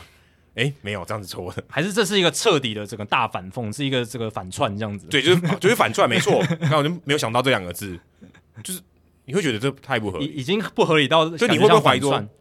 这到底是不是反串？可是他们真的很认真欸呢，我感感觉不到没有那种戏虐的感觉，我感受不到是戏没虐有，他的感觉有三个问号。 还是是剖这个影片的人觉得太荒谬，所以加这个三个问号，试图制造就是反你串的怎假么会象。问出这种问题，会用这种方法解决？其实我必须帮 Ron Darling 说一句话，就是其实那整段影片大部分时间都是 Billy Ripken 一个人在讲，嗯然后 Ron Darling 是有一种附和，对附和，可是他附和有点尴尬，他就是他其实也不太想多说哎、什么，他投手呢？对他可能，我是觉得他可能只是为了就是让那个节目的节奏好一点，所以那他不想要但有点怪吧？对，不想要去提提出反驳的意见或什么的，可能他们节目就只有那那几分钟就要讲完，要很快的讲完，所以 Round 大人他只能附和。哎、那个影片是 live 的，对不对？应该播出的时候应该是 live 的吧？所以他没办法说，没有没有没有，这个要重来。没法，办法，对啊，他当下如果那样就播出去不能嘛，所以他也没办法及时的纠正。因为我听 Round Darling 附和的那种，嗯哼，yes 什么的，就是感觉不很行啊，很不情愿的感觉。不，我们不能投射他的错，但是是但是我觉得他没有反驳，他没有反驳，他他就是附和，对，所以这这个是他当下没有做到，就是如果他扮演一个理性的声音，应该要去稍微平衡一下 Billy Ripken 他讲出来的论述，可是他没有做到，只是我只是觉得他听起来有点不情愿的嗯去同意这样子，搞不好他内心是不同意这个 Ripken 的说法，哎、大家就可以去看看那个影片，还蛮有哦趣的。练一下音听啦。嗯但它大部分是画面啊，所以你大概要理解也不是太难的事情。但更我让我无法理解的是，大都会今年啊选了 Kumar Rocker，原本是也根本原本是可有可能是选秀状元的这位选手对啊， r a n d o n b e l l 的这个投强力投手，对，范德堡大学，他跟他的队友 Jack Leiter 本来就是被预期是这一届选秀最有可能在前三顺位就被哎对选到而的选且手， Rocker 其实在我印象中，二零二零年的时候就已经在谈了，他应该是那个时候最早被认为是这个选秀状元的人。对他的新闻很早就出来，因为他表现真的太好了。然后他虽然到这个他二零二一年表现有一点点下滑，他的队友 Lighter 表现的比较好。L 说到 Lighter，他爸 L Lighter 也是 Ron Darling 的这个同事同事对对不对？哎，教育一下而且 Ron Darling 以前也是大都哎会投手，都有一点小小的关联。 ，L Lighter 也是对，呃，都是怎么讲到都有点关联。对，那 Kumar Rocker 居然没有签约，因为八月一号是这个签约的截止日，选秀第十顺位。其实，在这个选秀历史上，要在首轮的选秀没有签约的，其实非常少。而且前十顺前十顺位更少，对，因为大家要知道选秀的概念是什么，在美国的选秀呢，他是会问你的。我我不是说我今天球员都是被动的，球员其实某种程度上他是主动的，他打电话问你说我要开这个价嗯码，我要在这个选秀顺位选你，你要不要？嗯，哦，今天选秀状元他不一定是拿最多钱的，今年也也不是，所以你会知道说他开给你一个价码，你要不要答应？对如果你不答应，我就不要选你。对为什么？因为选你会我选到空气啊，对啊啊你就不答应哦。对，那 Kumar Rocker 当下我不晓得是不是有接到这通电话说我们要选你，我们要在这个顺位选你，我们会出多少钱签约金要选你，你要不要？呃其实他们是有好像有谈好一个数字，应该是有是六百万美金，对，不然他不会用第十顺位去选他，因为后面还有很多人嘛。对啊，今天不是后面没人了，我非选你不可。对，是没，所以所以应该是有谈好，嗯，结果到最后破局，对啊，而且 Steve Cohen 还在他的推特上写说：“Education time，我被上了一课。原来这个我要开五倍的价钱才能把它签下来，但是开玩笑的。哎诶他意思应该不是这样吧？他意不思是吗他意思应该是说我来教教大家棒球我以我以为是他说我被教育了，我就开玩笑不说是：哎、你跟他要谈的时候，你记得要用五倍哦。没有，他其实是在讲说，就是他知道说棒球的这些选秀，每一个选秀它的价值其实远远超过他们要付给这些球员的钱，因为因为这个球员的签约金是被压抑的嘛，因为选秀是有这个配额制度的。 Star value， Star Value 对他，他直接说这些球员他其实身价远远超过这些 Star Value，超过这些配额的这个建议值。那我知他说 I never shy away from investment that can make me that type of return，意思是说我我知道这件事，所以选秀选到球员，我基本上一定是会签的，因为太便宜了，这些球员都是被远远被低估哎、的。我原本看到这个我不是这样理解的、他我其实原本说 Kumar Rocker，你这边你要求得太高了。哦我觉得这个我我要出五倍是不是？对，才有办法把你签下来，是不是？对啊我我原本看到是这种感觉。但这个其实就是事实啊，因为这是大家不可告人的秘密。但其实整个业界都知道说，这些业余球员他们的身价是被大大的压抑，被选秀制度大大的压抑。那对，可是大家就是有一个默契，不然大家没办法谈下来。对，所以他也很蠢的是，他把这个不可告人的秘密公诸于世，这样子球员工会以后在跟这个资方谈的时候，他就说：“哎、你们自己老板也说，选秀这些业余球员他们的身价远远比你们定的这个签约金配额的这个建议价值高这么多，哦，可对五倍，五倍嘛，你自己讲啊啦，五倍嘛，那我们所以之代后表说，呃，他六百万，对啊，他应该是要三千万。，对，代代表说我们以后这个选选秀的签约金配额是不是也要直接拉高到三千万？就是 OK。如果你今天是第十顺位，你应该价值三千万，你对啊的 star value 应该要修你正，们老板都自己说不然跟应该说这样，不然你签不下来嘛。对吧？啊你们老板自自己都评估说是这个价值了，你们都自己透露。但我觉得五，倍这应该是开玩笑的吧。但其实真的是这样，因为之前那个 Steven Strasberg 他不是就是那个时候，对，我我看到这五倍，想说这五倍的数字也太夸张了嘛。因为他那个我记得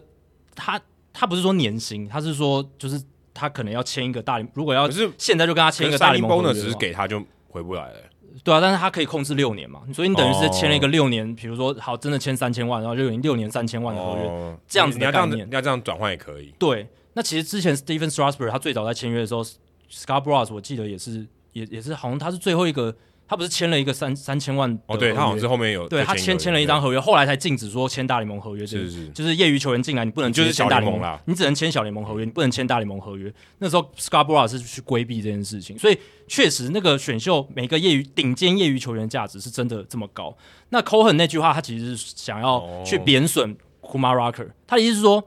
对啊，哎、我我我我我我理解就是他为什么要求这么高，原来是要不是五倍哦，可是没有啊，我我根本没有要给那么多钱啊。他的意思是说，我知道价值是五倍，那即便是这样，我都不想欠他。代表库马他暗示库马拉克的体检真的烂到不行，连这么低的价码我都不愿意去去付的意思。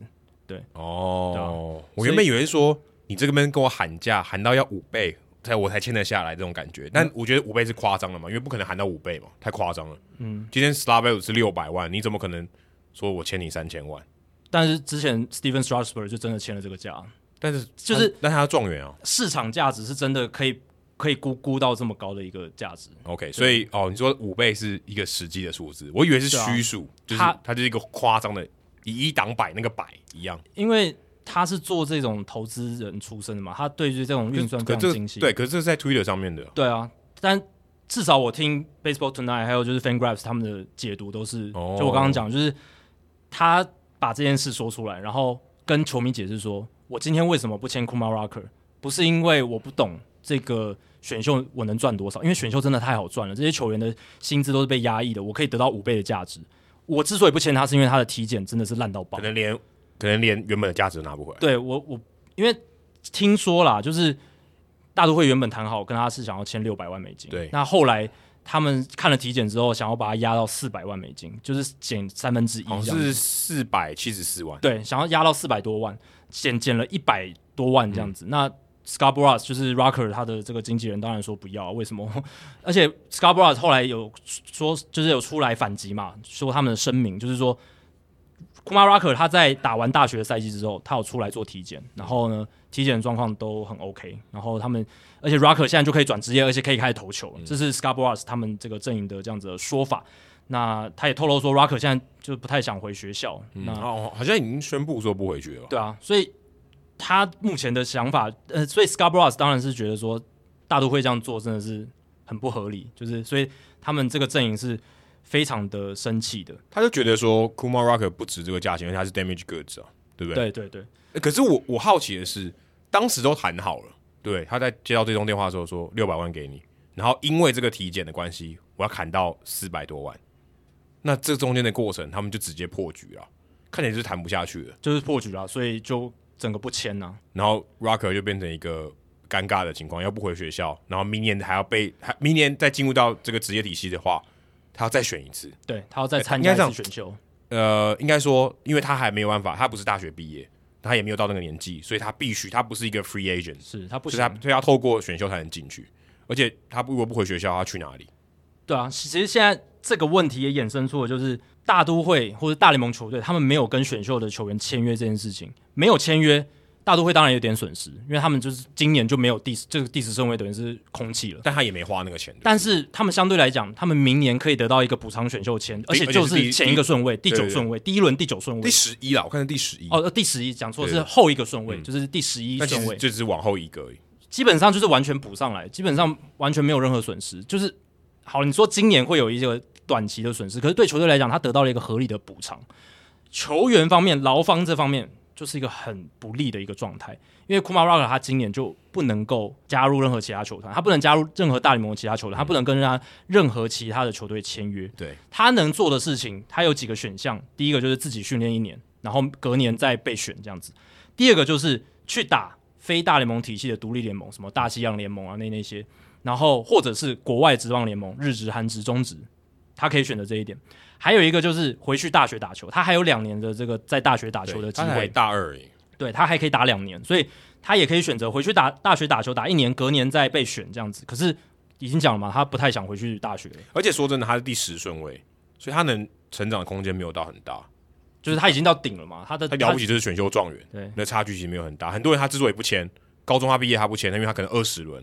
我不行，我我接下来可能是前两轮的，嗯对啊所以我不签。他不是这种故事，对啊，他是已经是非常顶尖的业余球对，员，所以他基本上他能再上去的那个空间没有到很大了。对啊。那如果现在大家讨论的是他有没有可能像之前三年前呃两年前的 Carter Stewart 去日本职棒，嗯，可是哎他是他等于是放弃了美国职棒、欸，暂时。暂时放弃美国职棒，对，这是一个选项没错，因为他可以立即拿到相差不多的钱嘛。嗯因为当年 Stewart 哦，Stewart 他那个时候他是签了呃，他是签六年七百万美金左右，六年七百万美金，所以基本上就是跟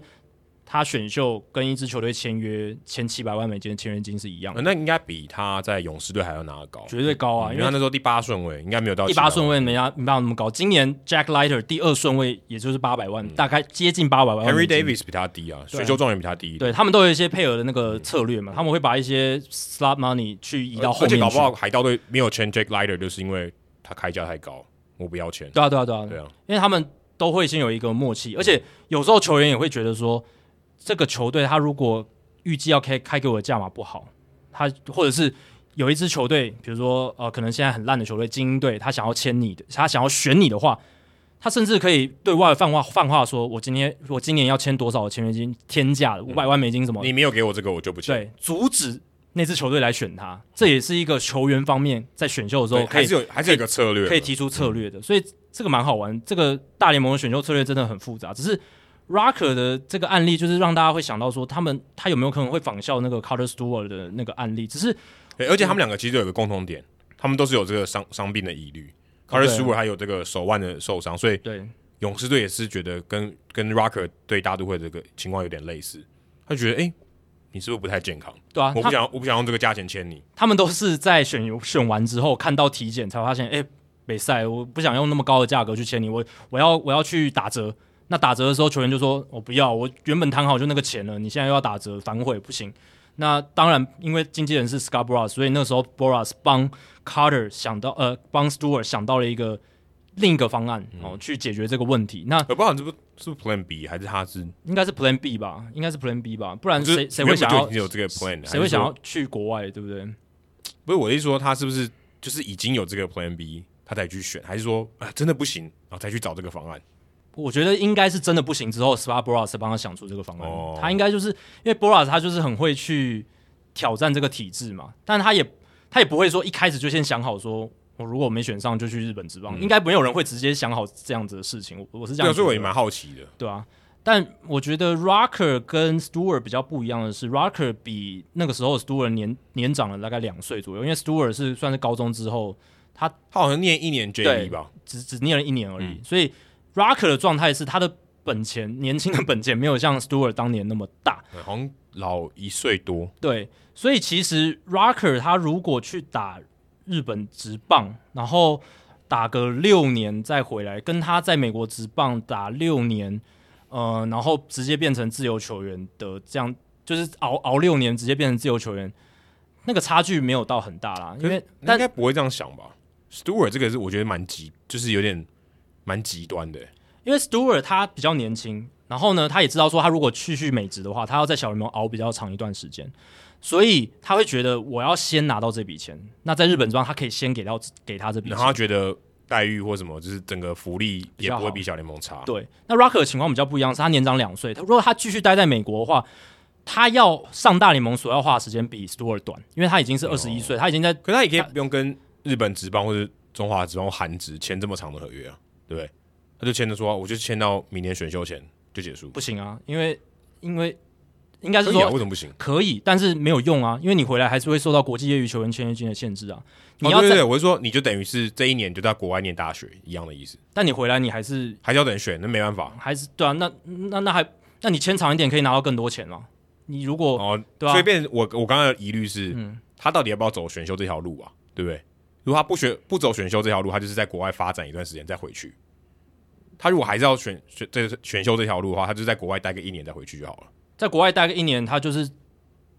对啊，他他就是会直接变成那个，因为他不想回学校国际业余自由球嘛员，对不对？没有没有，他他还是等于是在他等于就休学嘛，他还是可以继续要参加选秀啊。对，还有一年啦，对，对，还他可以有一年参加一年选秀，等于他就是这一段时间他就休学，然后去国外、嗯呃打工，可以这样讲啊。对，他就等于当洋将，这应该是合法的吧？可以啊，可以他啊就，等于是短租的嘛，对不对？他就是我们要跟你签六年的长约什么的，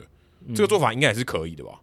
对，而可嗯是且这个也没有什么不，我我没有看到什么不好的效益啊，唯一就是他要适应这个问题而已，只是其一他的年风险也差不多啊。一年的钱可能就很少啊，呃，对啊，可是对他现在他谈判的这个筹码他就已经没了啊，他就是没拿到那个钱啊，对啊，所以这个制度就对 Rocker 很不合理啊，对球员非常不合理啊，他就就是直接损失。非常不利啊，就是损失非常多。然后他去国外，基本上他要牺牲的也很多，而且而且我觉得这只个签对一他年也不合理啊而。且我觉得最大的差别是，嗯，如果他要回学校，很多的球员他像林家珍，他就被选了第三次才选嘛，第三次才才去这个球队嘛。他之前被选的时候，他觉得这个轮数不满意，他可以回去。可是今天这个故事不一样，因为 Rocker 不是不满意这个位置，第十第十顺位已经很好了，他能再更好就是一到九而已。所以对于他来讲，他他并不是呃，因为价应该不是这样讲，应该说他不是因为他觉得这个价码不满意，而是因为他其实已经很好了，只是这个价码没有到他该有的水准，啊所以他选择不要。对啊，损失一百多万很多诶、欸在他生涯这个阶段。而且我刚刚讲国外职棒为什么不不会签只签一年，是因为你看 Carter Stewart 他也在日本的小联盟二军熬了一年，然后去今年才上一军嘛，而且他一军也没有投几局，然后也投的不是很好，所以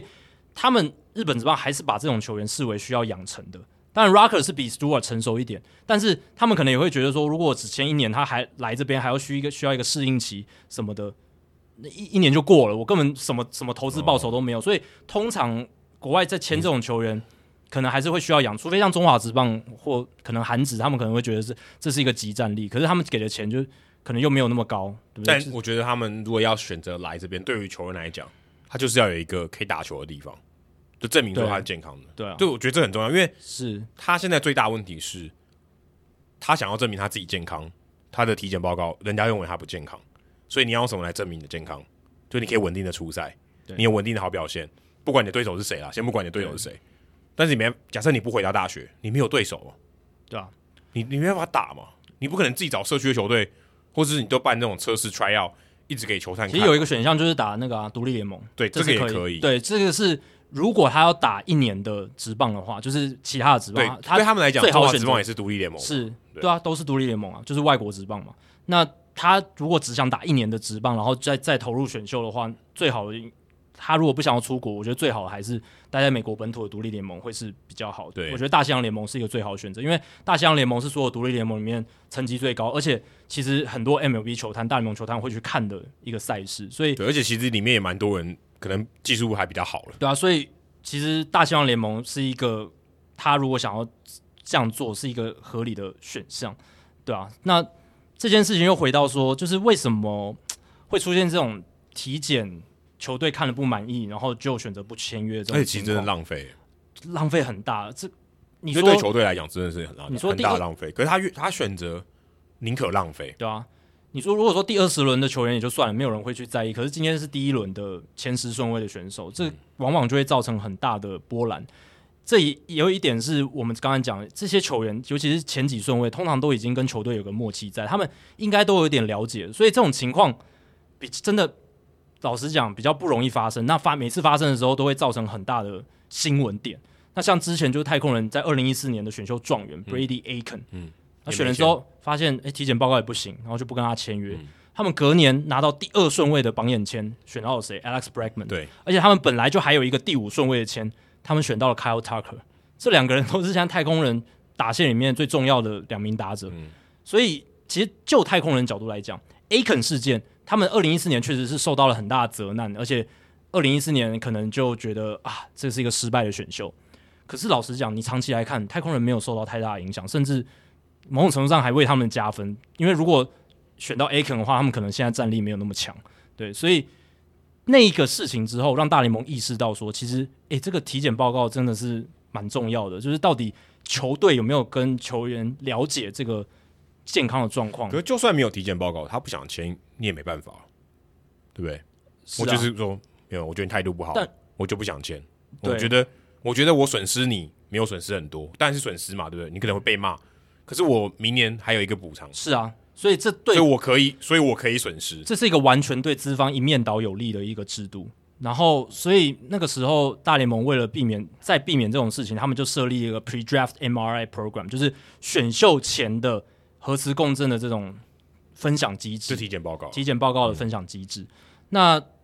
他其实还是没有硬性要求，他是说你参加选秀的球员，应该说你可以有这个备选资格的球员呢，你可以在选秀前上交你这个体检报告，让这样你选想要选你的球球队，他会更有信心，然后也比较不会有这种破局的一个情况。对可是他不是硬性规定，所以还是有一些球员，因为选手会觉得，嗯其实我提前交这个体检报告，我能得利的地方也不多啦，所以导致后来这一个 program 利益是好的，可是没有很多人参加。因为因为其实两方我觉得都都有一些疑虑。对啊如果他今天交了，他有一个更强而有力的证明说，你我觉得我怀疑嘛，对不对？对啊，对啊，对啊，那如果我不交，我可能觉得人家也会怀疑你，所以两边都会有一点这种资讯不对称。所以后来今年啦，Rocker 他选秀前也没有参加这个 MRI program，所以他也没有，他虽然已经有做了体检，可是他没有分享给大联盟球队，所以嗯而且我大觉都得会在选秀前也不知道他的体检报告，是到选秀之后才知道他的报告的样子而是且什么，他之所以会被在第十顺位才选，我想前面的九队一定也有这种想法。嗯有一点有一点耳闻啦，因为 Rocker 他今年的球速确实是有略降。对吧、那当然，你说他的身材哦，他的这个 track record，他的成绩都比 Jack Lighter 老实讲会更诱人一点。可是我那他觉得为什么会走掉到第十走轮向呢？不太一样，Lighter 是越来越好，他是有点下滑，所以人家觉得对嗯，这个是有点事有蹊跷。但他其实就他今年的成绩也是很好啊，也是很好一百二十二局十四胜四败，二点七三的防御率，而且一百二十二局就一百七十九次三振，也是非常啊夸张。但大学这种，但但是还这还是最顶尖的，他会碾压一些学校啊。是，这还是最顶尖的一种数据。只是以球探的角度来讲，正常情况下，Rocker 他的卖相绝对会比 Lighter 还要更好，对，而且我因觉为得，他身材好太多。而且我还有一个我觉得还有一个重点，Rocker 他如果今天是大四的话，他就完蛋了，对啊，他就一定要去打独联啊，他就没得选了，对啊他没有第他没有第二个选择，他以后也他就是变成他如果今天不签，他就是直接是 free agent 了。他就不能他他就不不能去打那个，他他他就不能回去学校打，他就因是为他就毕业了，他毕业了，他大四就毕业了。对啊，所以我的这是对的、啊，就是对他不不能回去学校打，所以他的选项就只剩打独立联盟。对不对没有，或者他就是 free agent 签约，他就没有这个 star value 的参考了。他可以用很低的价格，他永远可能他永远可能都签不到合约。但应该不是 free agent 吧？free agent 对他来讲变有利诶、对不对？就市场价，呃他他应该是不能，他就落选啊，他等于就落选。他等于落选，他就只能签小联盟合约。对，就是小联盟合约，就只能所签以他小就没有对啊，对啊，就是 free agent 啊，但是签 minor league 的合约，对所对，以他就变成他但但但不是吃亏很完，大就是只能签小联盟合约。在我来，在我看来，不是完全的 free agent，他啊就是有限制的 free agent，、哦就是你不是大联盟 free 对， agent，不是大联盟 free agent。所以他的这个落差非常非常大因为他有一个 star value，假设 star value 他上下多少万好了，不管，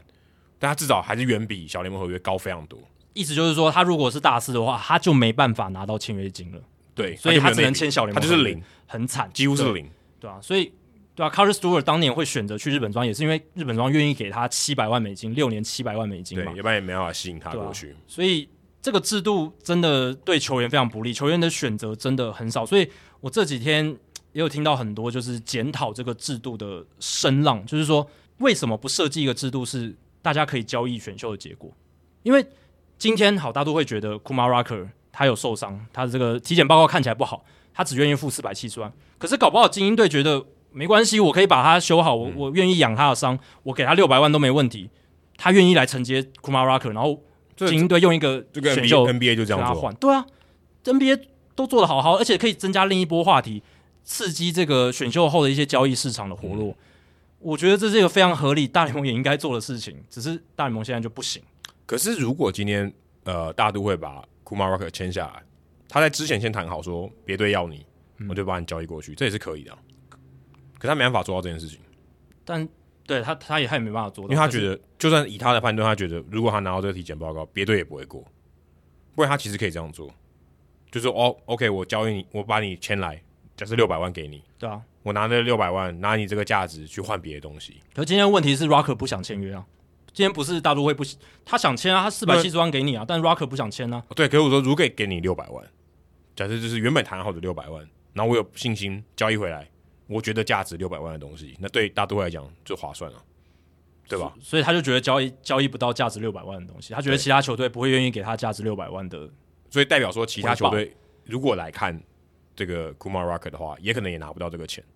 拿不到同等值的东西回来，是，可是其他有些球队他愿意去修他嘛？或者他也他也可以去探寻这个意思啊，对啊，就是说，哎，如果我把 Kumar Rocker 签下来，我跟你换谁，对不对？这其实可以做的，嗯，但他们没有这样做。这我不确定吧？但我觉得最主要原因就是 Rocker 不想签约，对啊，然后 Steve Cohen 可能大陆会的团队也不想要冒这就是跟他给他六百万的风险，但这又回到说 Steve Cohen 他本身就是那么有钱的人，他干嘛？老实讲，这一点投资真的算还好吧，就好。如果今天六百万真的掉到水里了，Rocker 真的像 Brady Aiken 那样，因为 Aiken 后来的状况是很惨，他后来到印第安人，然后也投不上来，最后就退休。对，就算 Rocker 变成那样，六百万， 老实讲，那一百万的差距真的有差那么多吗？对不对？所以我是觉得大都会队在这一个方面算是完全的搞砸。欸对啊其实我看了一下，现在今年这个首轮的选秀，在他前面是天使队选了投手 Sam Backman，他才签三百八十四万而已。嗯，所以他这样算是蛮高的、欸，对啊等于但是超过他的 star value 蛮多的。对啊，因为 Rocker 本来就是一个前三，我们刚刚讲的前三顺位的等级的球员啊。所以大家都觉得他没那个价，所以但才一直跌下来。对，但我是觉得也不一定，因为搞不好前面有些球队他就是不需要不这样需要 rocker 啊，嗯对啊，有些球队他就是觉得前面他有更好的选择，他现在喜更欢需别的要曲野手风，的对了，不喜欢 rocker。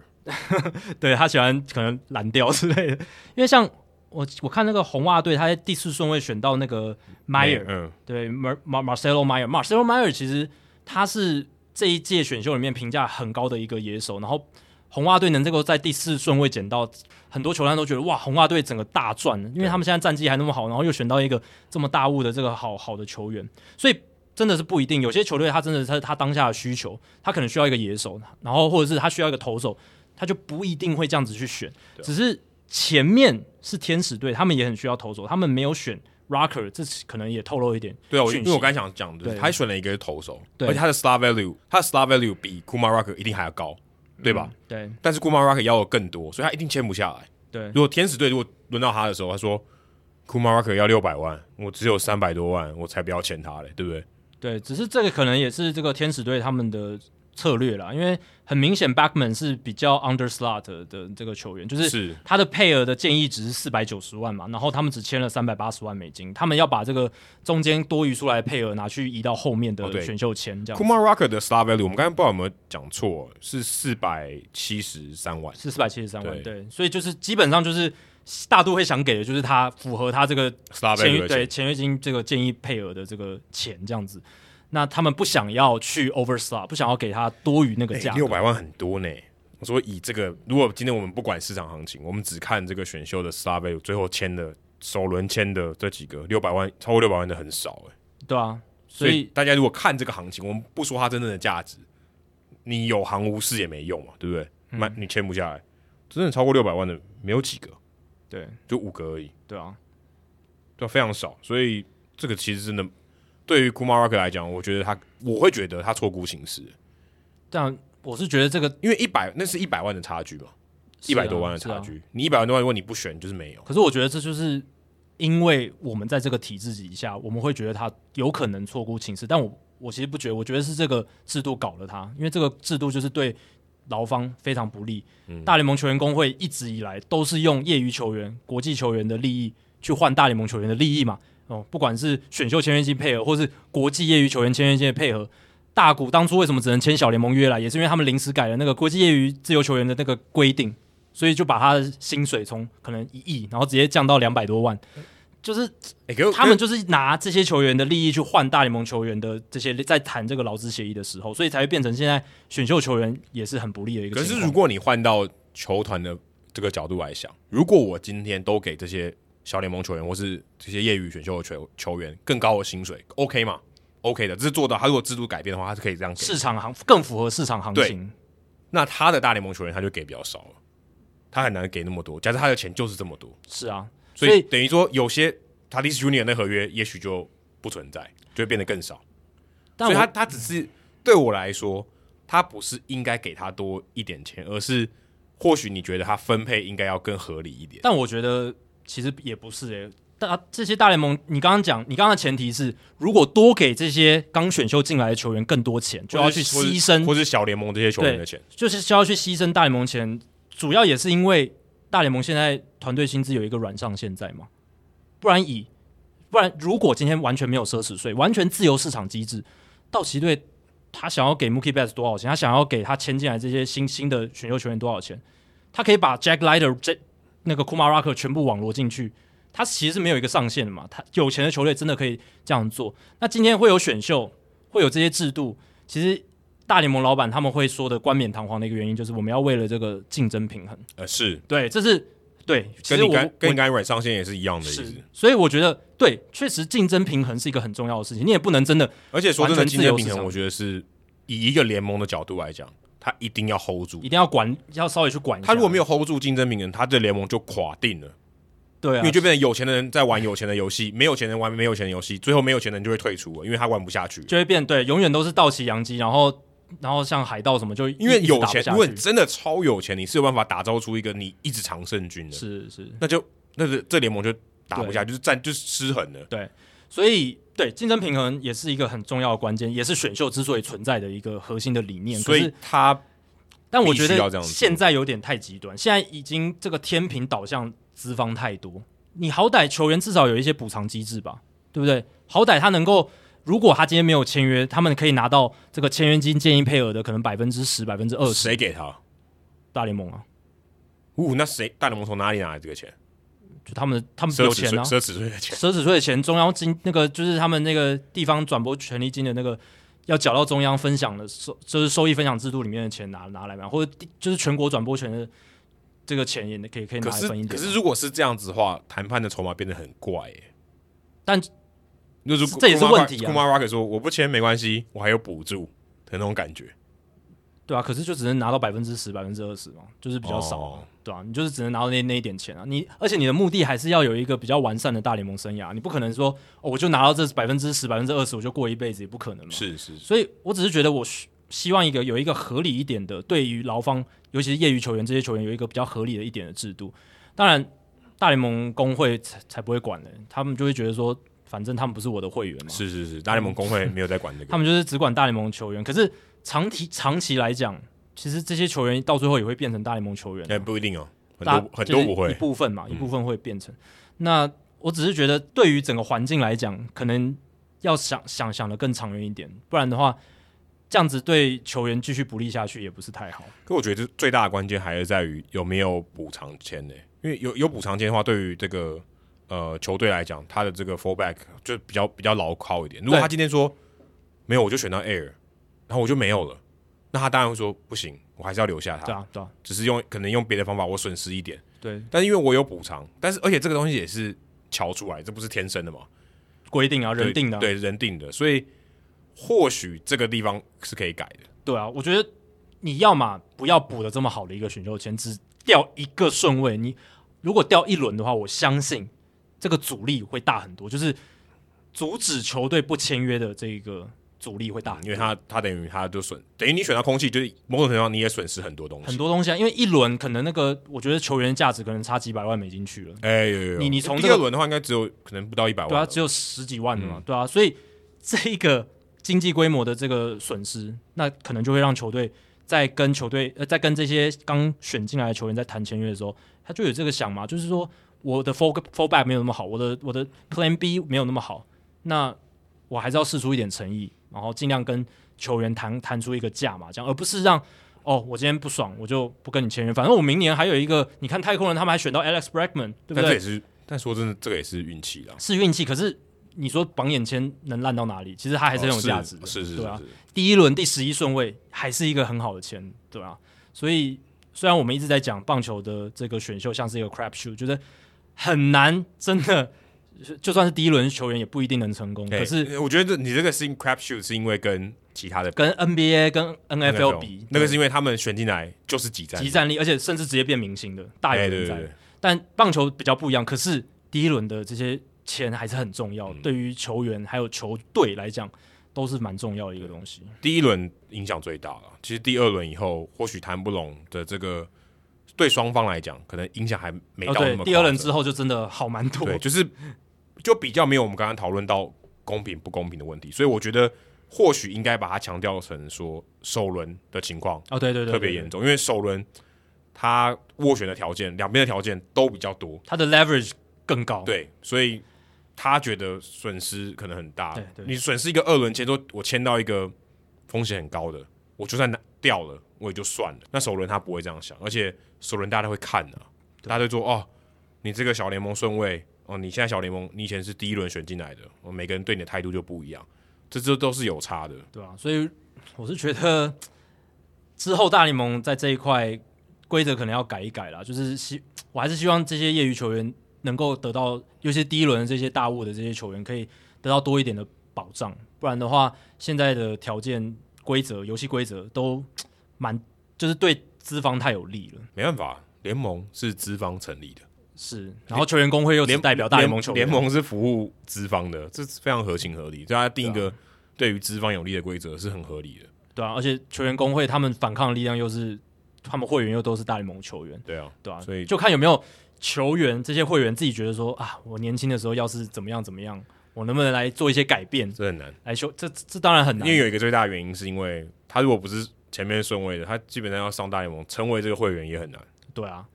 大家要知道，这些不管是我刚刚讲的这个大股规则，是国际业余自由球员的规则，或者是现在这些 slot value，就是每一个选秀签都有一个建议的配额，整个选秀你只能花多少钱，这些制度都是二零一二年以后才有、才有的东西，嗯其实是蛮新的。很新的，都是这两张最近这两张劳资协议，球员工会一直在让步，然后去换取其他的大联盟的优惠，大联盟球员的优惠，所以才会变成现在这个样子。不然以前的话，其实像 Steven Strasburg 就还有那个漏洞在嘛，那个时候 Boras 就有去钻那个嗯好漏像就洞，是因为他，他们就取消了业余球员刚进来不能签大联盟球员、大联盟合约的这个规则，嗯即便他符合大联盟的水准也对不行。即便你认为他有大联盟水准，不行，就是一进来就是只能签小联盟合约这样子。但这个你还是可以还给他的啦。是啊，就是你以后他如果上大联盟的时候，你就跟他延长合约就好了。其实所以国民队已经还 了，而且、哦对而且而且 Strasburg 一开始还拿了不错的钱呢、欸哦，对啊，所以他对啊等于都赚到了这样子。所以但他现在也还回去了。对 现在还回去了。现在国民队也是现在蛮亏的啦。是而且 Strasburg 就是因为他不太健康嘛，我觉得对说真的啦，你今天球员哦，你表现再好，你不健康就是零、嗯哦，你不健康，你你你就算上去每次都打全垒打好了，啊，你不上场是能打全垒打吧？好啊，你每一每一天上场都能打全垒打，你一个赛季只出赛十天，就十支而已啊，没什么了不起啊 的。十天，皇家队的 Mondesi 今今年就只出赛十天。对我有一个我有一个 Fantasy 联盟，我有持有他，他从来没有被移出过那个 IL，就是十天而已。不过他那十天打的还不错， 对啊，其实如果他季前，他的在 Fantasy 的价值蛮高的啊，因为他因为因为打五乘五，他价值超高，因为他因为他盗垒很多嗯对他，盗垒很多，因为盗垒是稀有有才，才对 对，，超稀有才。有的。然后他也有有点全垒打，是然后他得分又多，他通常打第一棒，对所以他五项战绩是很强的。对啊，那如果你在第一轮，大部分都第一轮选到他，你第一轮选到他，你这个 fantasy 很难玩，因为他今年几乎没有贡献，连他的老板都看不下去。对啊，我觉得，我觉得 Dayton Moore 在这个广播里面谈他，我觉得是蛮残忍的， 就说我们不能 count on Mondesi，我们不能仰赖他了，未来他能贡献多少我们不知道，但他以后不是我们的 everyday shortstop 了对我觉得这个很残忍诶、欸，他这个是这个，我觉得你私底下跟教练、总教练讲、o k 对不对？哎、这个我们要有其他方案了，没有，你公开的讲，Mondesi 本人也听得到、欸，哎，对啊，他当然后来接下来讲的内容，他就是有把这一个语气拉回来一点，他就是说 m o n t e s 我们还是会，我们之后还是会想要把他留在队上啊什么的，只是他前面讲的就是说。他不能把他当做一个明星球员，当当做一个像以前 Eric Hosmer 或者是 Mike Mustakas 那种角色，他或是没办或是法他。标准可能把他当成 Alex Gordon 这种全我觉得勤全勤奖的， Alex Gordon 标准太高了吧？我觉得他可能现在就是已经把他当成一个什么工具人、内内野的替补的这种角色了，因为他会觉得说都没办法稳定的上场。哎、他对最高一年也不过上场一百零二场。对啊去年当然缩水赛季，他上场很多，上场五十九场，嗯所以几乎全勤啊。但今年他打十场，你说真的要有什么贡献？而且 Niki Lopez 好像又顶上来，对啊，他从二零一八年到现在，我看了一下进出，呃，有到上面名单六次。二零一八年到现在哦，而且你要想，去年球季其实才打六十场，所以啊一嗯八去年他没有进上面名单，很乖。对，但好，去年又又拿掉，对不对？那一八、一九、二一这三年，他就六次的进出伤兵名而单，且他六次都是不同的位置，对啊，什么侧腹斜肌啊、属膝部、肩膀、脚掌，然后腿筋， 能能伤的一些软组织的部分好像都伤了欸、对然啊后而，且就是你今天运动条件就会受到影响。而且他有四次不都是什么手指头这种，对啊就小算算小伤吗？就对他的运动的这个条件没有什么太大影响。嗯你今天什么熟悉部、你的脚筋、腹斜肌腹斜肌，你对你来讲这个其实影响都蛮大。影响很大、腿筋也是影响跑，直接就不能跑了嘛。而且他很多都是错过的时间超过四十天的，诶、错过四十天，超过四十天都是算，我觉得算大伤，你可以说是大伤了，不是那种啊、休息个十天就能回来的。所以 Mondesi 我们现在已经可以把他，我觉得可以归在痛痛人。你说现在，诶、他其实。大家会觉得他还很年轻，对不对？可是他其实只剩下两年的控制权了。他二零二三年球季结束就要变成自由球员欸了，其实他没有很年轻，他已经满二十六了，已经二十六了啊。因为主要是因为我记得他在二零一哎五年世界大赛的时候，生涯初登场。出生涯初登场，就是很年轻的时候就上大联盟，然后会让你有但也过了好几年了。也过了很重久，点是，重点是他也过了好几年，当时他真的很年很轻。年轻，然后现在已经是他打大联盟第七年了。哎、他第七二零二四年就是自由球员，就是对，二零二三年球季打完了，嗯就会变成自由球员了。所以，哎、他如果要垫高自己的身价，也没几年的时间了。他如果你看今年等于又浪费了嘛，老实讲啦，今年他大半球季都没对了，他如果就算我们录音的这一天呢，隔天马上回来，两个月，对，恐怕也很难。对啊，所以他能垫高自己身价的时间只剩下两个球季。那如果明年又再受伤，就只剩下一个球季，对不对？就对他来讲，但他如果健康，应该是真。真的蛮蛮可怕的球员。是他健康的话，我觉得也许这个两成七打局上呃长打率大概点五，上垒率可能不是很高，可能三成二、三哎成对哎三，然后但是盗垒可以三四十次而，且他守重要的位置，他守游击手，对他这个这个 WR 值四五，对啊跑，不打完掉全季是没问题，明星等级是没问题的，而且他又是应该也是算这种比较劲体能劲爆的球员，画面上蛮好看的，嗯所以真的会觉得有点可惜。到底他如果没有受伤的话，他能达到什么样的境界？这个是看 Mondesi 的时候我们会常常去想的，哎、其实很多球员都这样、哦。对啊，其实就算你现在看 My Trout，他如果健康的话，今年打成什么样？但哎、你有两个 MVP 在你队上也蛮可怕的、但我觉得 Mondesi 跟 m i c h e l 最大那的差战别。绩差别，他战绩差很大了。跳他至少生涯前面七八年都很稳定的在出赛，是到最近三四年才开始就是一直嗯不常过他常那受什么伤。手指那种都小伤了，对啊而且他哎不能讲小伤，而是他是因为跑垒或什么错到那种，那种没办法避免嘛，那种就是风险就存在那里，但他至少不是玻璃的那种对感觉。他至少生涯前期是很稳定在出赛。是是是那 Mondesi 或者是我们接下来要讲的 Buxton 是他们就是从生涯一开始就痛了，哎、就是我们刚刚讲那个运动基因的时候，其实我觉得真的就是这样、哎，我觉得有一点呢、欸真的就是你的身体构造可能就不太适合长期做这种运动，嗯相对可能超过你身体负荷的这个运动。或者是你现在采取的打棒球的这个机制，会容易导致你受伤。你如果不做改变的话，不符合你的这那很个难身身体哎、欸这要找到答案很难，很难啊，对啊，所以就很而难，且你要改而变，且说真会的，影响表现我觉，得他们有在找答案，应该有在找了然。后找不到。因为毕竟整个球队的团队，因为毕竟他们都重点培养的球员嘛，球队整个团队一定都会帮你说，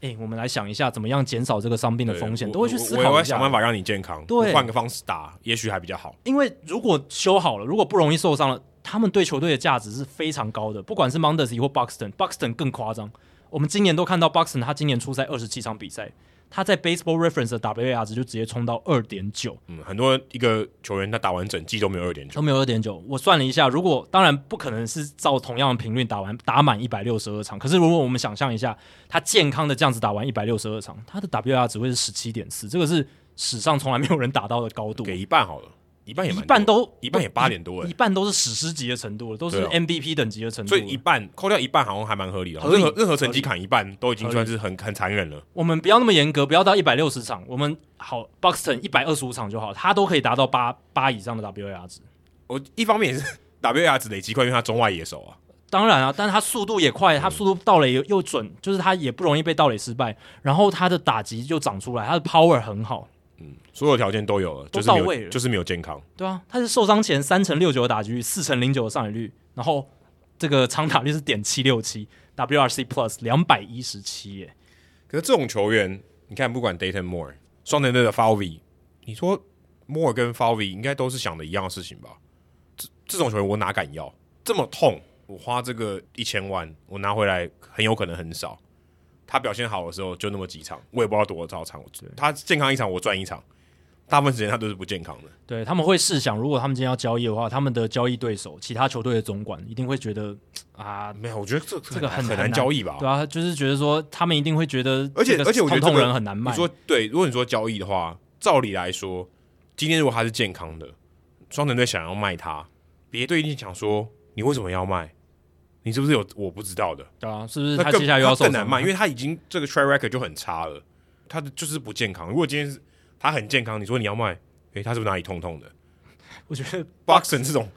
你你你根本他就算健康打完一整季，你都会怀疑吧？ Buxton 这个更夸张哎、他从二零一五年到现在进出伤病名单十一次哎、十一次哎、对啊，而且我看看那个 Spa Track 上面，他在上面名单待了两百九十七天呢、对啊，而且这是球季，他损失的天数了，对，就是他在球季中没有上场，有两百九十七天，对啊，非常非常夸张，几乎快一年了欸。对啊，他损失的这个比赛的场数是真的非常非常夸张我，看他从二零一八年到今年，他只打了百分之三十八的比赛，对啊，今年又是差不多，甚至比这个数字还要更少，不知道他接下来会不会来啦。因为 Buxton 他现在又跃上新闻版面，有一个原因是双城队有想要跟他谈延长合约。那给的价码有点难看。 Buxton 他今年二十七岁嘛，其实跟什么林多、Bias 那些第最顶级的那些球星，还有今年要成为自由球员的 Korea 这几个都是差不多年纪的差不多年纪。那同其他期的啊其他人我们都说至少签个一亿美金以上，轻轻松松吧，对不对？一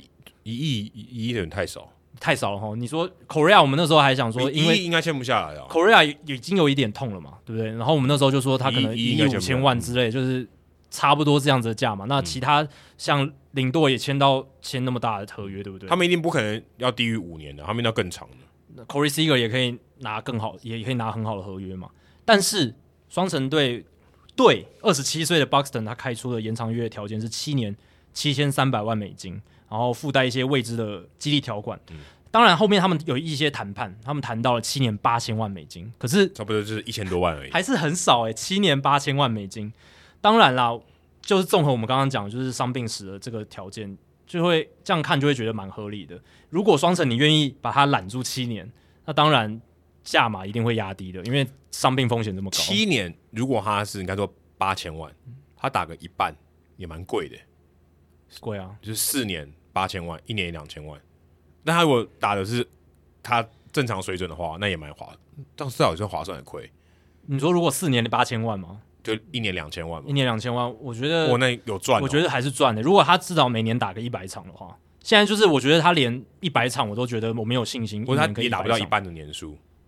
哦，这这这是几率蛮高的啊、我觉得。那这样其实还好哎、你说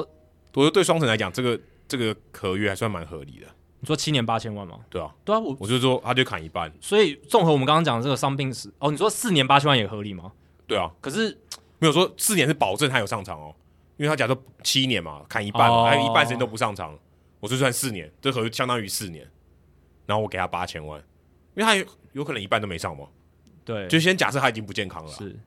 假设他健康，我可以拿一半嘛，那也还好像也还可以哦，是，所以双城队的想法可能是他们连四年八千万的这个信心都没有，他们可能觉得他会受伤更久嘛。而且还会衰退哦，还有年纪啊，当然，他们也想要用这个算是 Buxton 的劣势去多榨一点价值出来。一定啊的，因为对 Boxer 现在谈判是下风，对，所以他嗯受他们伤会想要再签的长一点，然后金额总总金额再低一点，对啊吧、可激励条款加上去，虽然我们是不知道多少，可激励条款加上去，如果他出赛数达到一定的程度，我加给你，我觉得这 OK 诶、我觉得激励条款，它这个激励条款应该会很夸张，可能可能可以，如果全部达成，我自己个人猜的，我随便乱猜，可能会超大概一亿五千万美金之类的，就是大概就是两倍的价钱，因为他的他的能力就在那里，大家都看得到，他已经证明过，就是他在场上的时候，他是真的就是这么 dynamic 这么强，所以双城队当然知道这一点，他们再清楚不过，所以他们也是希望透过这样子大幅度的激励条款，给他一个信心说你如果认真的保持了自己的健康，我们就会给你给予你相应的回馈，但我们也要为自己买保险，所以你如果真的没办法上场，就是七年八千万，我们能给你最多最多的保底就是这样子了。对，那其他你自己要去争取，这是面对说真的，他也他可能也没办法。对啊，但这就是面对像 Buxton 这种痛痛人，我觉得大联盟球队他们可以开出的条件就是这样，就是保底很低，但是我给你大量的激励条款，就是要你健康嘛，你健康就多拿一点，对所以你想办法保持健康。虽然你可能也做不到，你有本事你就保持健康给我看看啊，那没办法，至少还给你一个保底的钱。可是看起来 Buxton 阵营是不吃这一套，他们觉得我要签我就要签比较接近我身价的，对，但是我觉得这个这个可能有点这太太高傲了哈，因为现在市场评估 Buxton 就是真的信心值很低啊。嗯对啊，因为我觉得所有的东西都是一样的。你如果没有健康，健康是那个一嘛，你后面加多少零都没有用啊、嗯是你没有健康就是零啊。对，那今天这我们之前也聊过说这些球队签这些球员，当然他看他表现嘛，还有一个很重要的条件呢、今天烂队也是要打一百六十二场的，是他就是要找人消化这些局数的好吗？对啊，你有人要有手中外野好吗？对啊，那我要找一个他不会上场走中外野的人干嘛？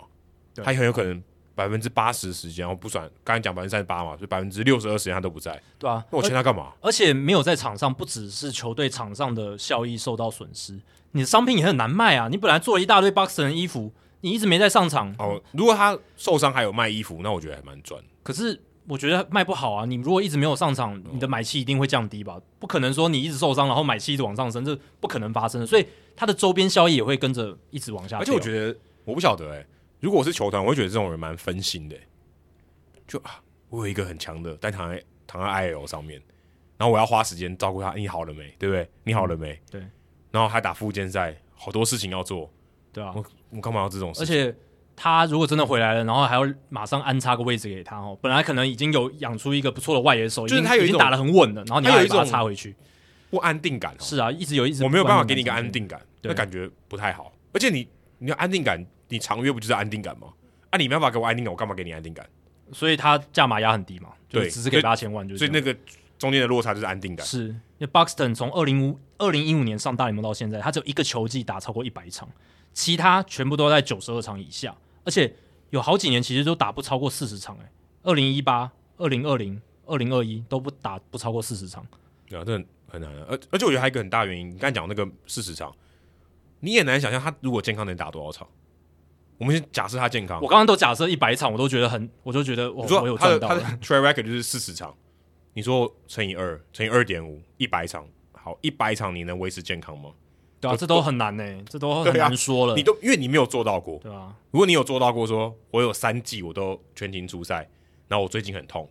那我还觉得也许还可以，对不对？对啊你至少有，你至少有做过。这有点像是 Mike Trout 跟天使队签哦延对长对约的对时候就是这样，他至少之前曾经证明过他长期是健康，然后哎我可以保持对啊健康，那我如果没有健康，你可以拿到什么？对不对？对，现在是我连我能不能长期保持健康，我都没办法跟你保证。我们刚刚讲四十场，这个很低标哎、四分之一个球季而已欸、很低哎、真的对啊，是大概一个半月而已啊，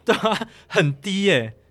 一个半月我觉得一一个半月，你看我们到现在，你对 Buxton 今年的表现还有什么印象吗？老实讲，我已经忘记。就算他四月的时候有多厉害的 highlight，打的有多么的爆炸，他二点九 WR 值应该是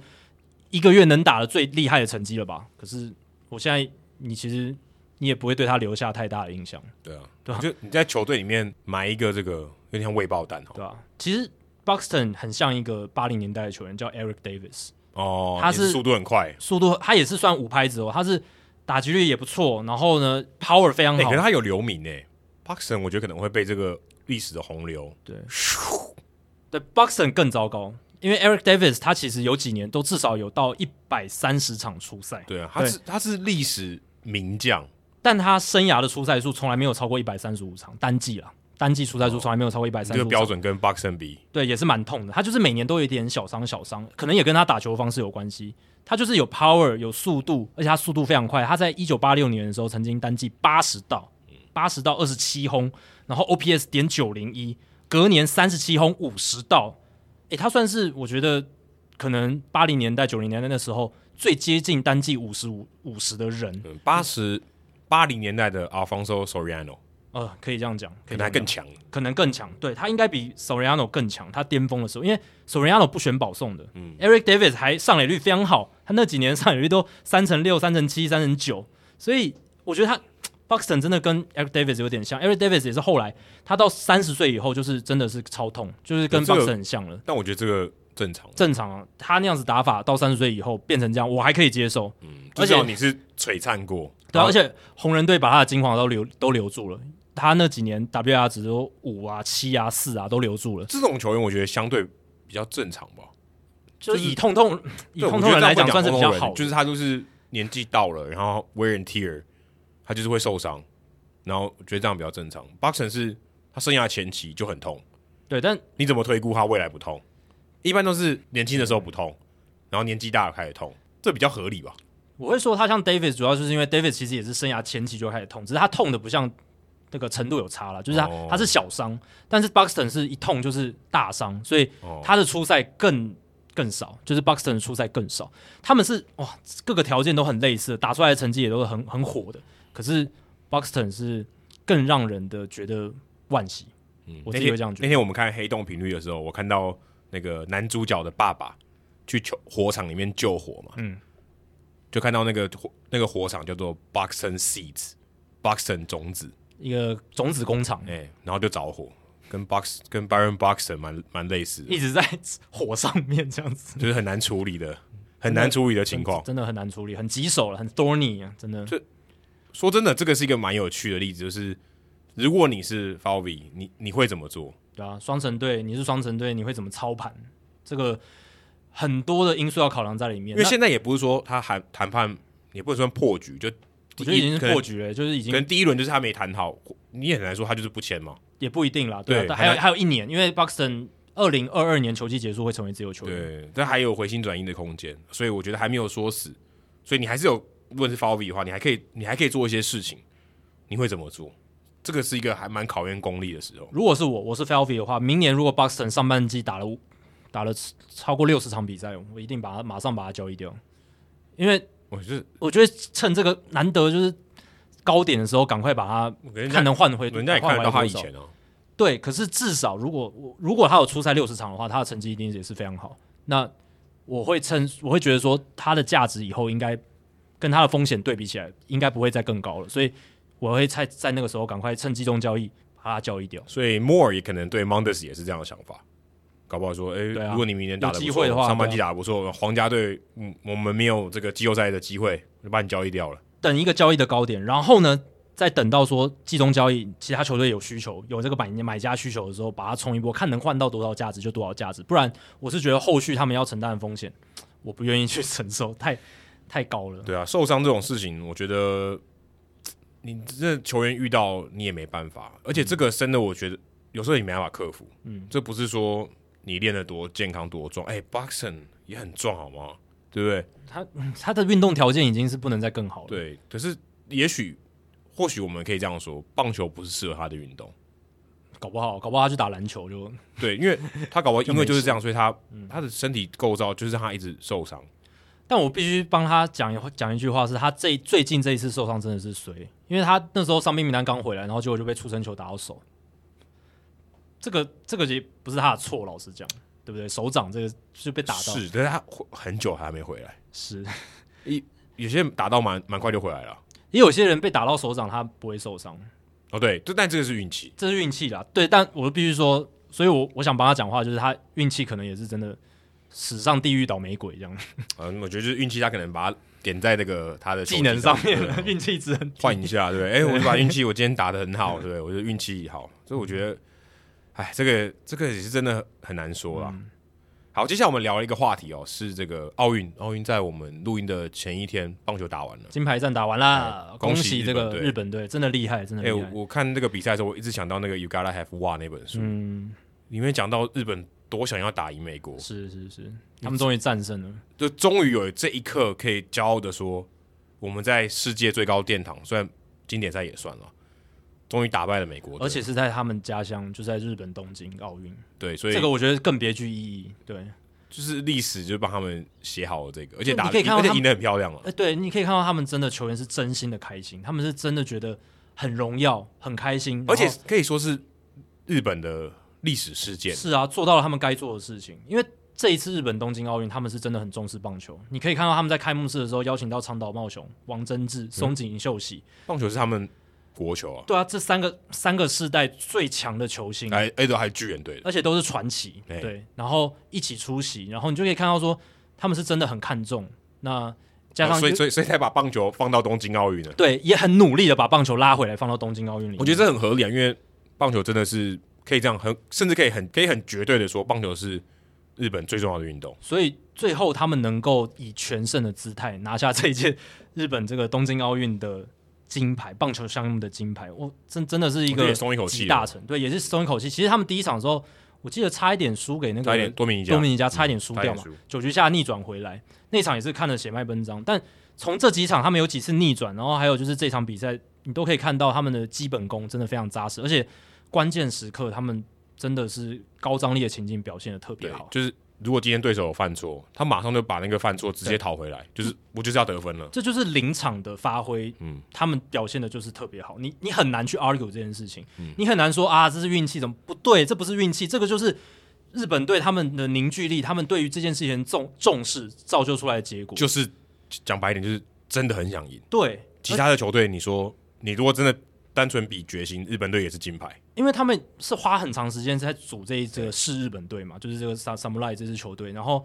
你而且他们以前为什么零六零九能够拿到经典赛的冠军，其实也是他们真的很适合打这种短期杯对，，赛他而且们他很们重视，真的很重视。真的重视。你说今天美国他们如果很重视，他们要打赢也是有机会，有机会，会啊，有他们就是机会没啊那么重视。 对他们就是还好说真，的啦，讲难听点就是他没那么想赢，他们也没有，他们没有到嗯哎，什不么、是不能讲没那么想赢，但有点对对，有点不尊重，有点不尊重。而是说他们赢的企图心跟日本比没有那么高，没有那么强烈，嗯没有那么我强觉得那个程度有差的。他们都很尊重这个比赛，他们也你可以看到美国队球员输的时候，他们也很伤也心是很也是很难过。他们都尊重，只是真的那个程度就是有差没有，我应该讲不是说美国的球员，而是这个国家。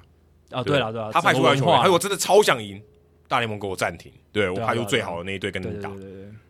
但没有嘛，是，所以这个看得出来企图心是有差的。对，哎、不过他们也是有收获的。嗯，哦，Joe Ryan 这被交易从光芒队到双城队，他有没嗯有不知道有没有到双城队报道过？哦，还没吧？应该还没有因为 Nelson Cruz 交易案发生过后，他应该马上就在打奥就运，就要打奥运了啊，对吧、对但是他有点版面哦。有他最近说，哎、这个球不错，日本的 SSK 的球不错，对可不可以带回几颗回美 国？这个球，你上次不是说光芒队有给他们那些东西？呃，就是外来物质，对，所以他应该很有研究哦。他应应该是他应该在小联盟也是有也用是有过一些用东西啦。他虽然他访问的时候他是说他只用这个松香，但我不太相信啊了，应该应该都多少都有用用一些东西他。就说这个球比较黏，哎缝线也比较好握，嘿缝线比较粗，这个是大家已经知道。而可且是品质比较好，就是一致性比较高。呃，对，良率比较高，对就良是率它比较高至少它球的形状或是嗯，它的缝线什么是比较好的是，但也不是日本做的，是哥斯达黎加做的，对，那个呃斯里兰卡是斯里兰卡，斯里兰卡做的哎对也不是日本做，但是日本的牌子，然后他们用， ，SSK 为就是在日本代呃在斯里兰卡代工生对对产，对。那美国是 Rawlings 嘛，是在哥斯达黎加生产，大联盟的球是在哥斯达黎加，然后小联盟是在中国中国，所以他们拿到的，Joe Ryan 拿到的应该都是中国制都是中国制的 Rollins 的球。所以也许品质没那么好，我不知道。但是呢，他如果今天愿意出来讲这件事情，然后是跟媒体哦，他不是自己发推的，代表他一定有一定的把握说这个球真的不错。而而且且我他觉得是言之做作，他说的每一句话都很肯定句的那种，他没有他没有加什么 maybe 或者是 might 什么这种可能的语气，他都是说这个球就是比较好。对，而且他说，我觉得有一个很妙的是，他投手嘛，嗯，他说打者也比较喜欢。嗯，我对。想说，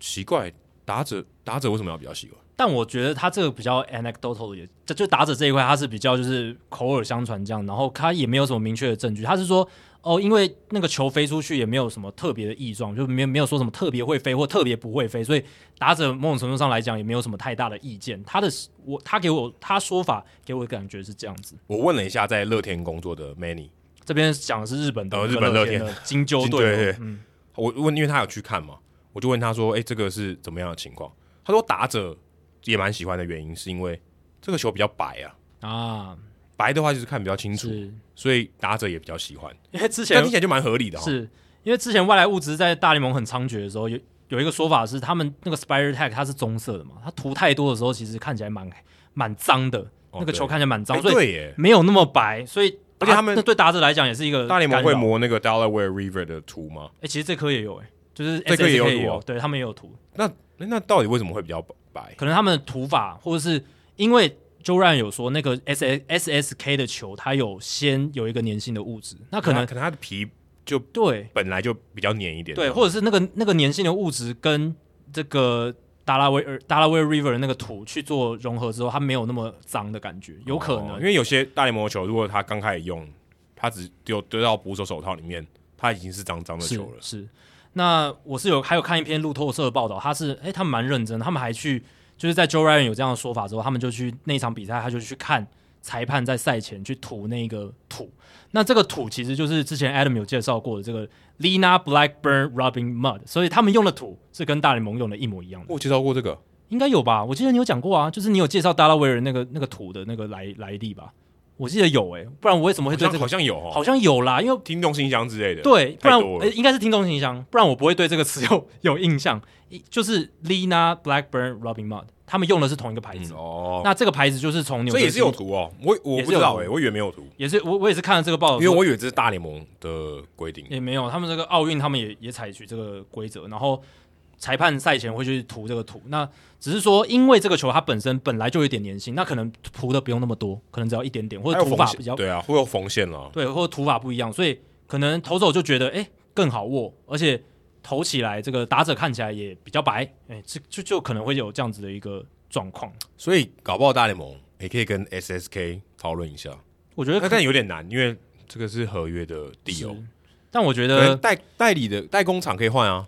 可以换啊，对啊，我所以就换一个 contractor 嘛，换换一个换换一但是个品牌不能换、卖啊，球因的为品牌还是有签约的，所以你可能要换代工厂。呃，我等合约到期嘛，看他们 Rollins 签多久，对不对？哦对啊，签签，如果他们真的有心要解决这个问题的话，然后 Rollins 又一直做不好，那也许换一个厂商是一个可以想思考的做法。但至少我觉得这件事情，我给我的启示是，诶，市面上是有一个更适合的球。对啊，至少有就是人证明做得出来一个品质稳定，让这些美国球员觉得好棒棒的一颗球嘛，对不对？呃，对，或者说他们有看到这个东西了，是也许你可以想象说，哦，它品质要很好，然后要足够的一定的粘性，然后缝线够粗哦什么的。可是你没有拿出来做，人家怀疑你到底在讲什么。对啊我现在就拿这一颗给你看，最理想的就是这样了嘛对。 Joe 或 Ryan 或者是可以更好说之讲类的。对，讲的那么好，因为 Joe Ryan 他是说他用大联盟或用小联盟的球，他是需要涂脂滑粉的，但是他说 SSK 这颗球他不用，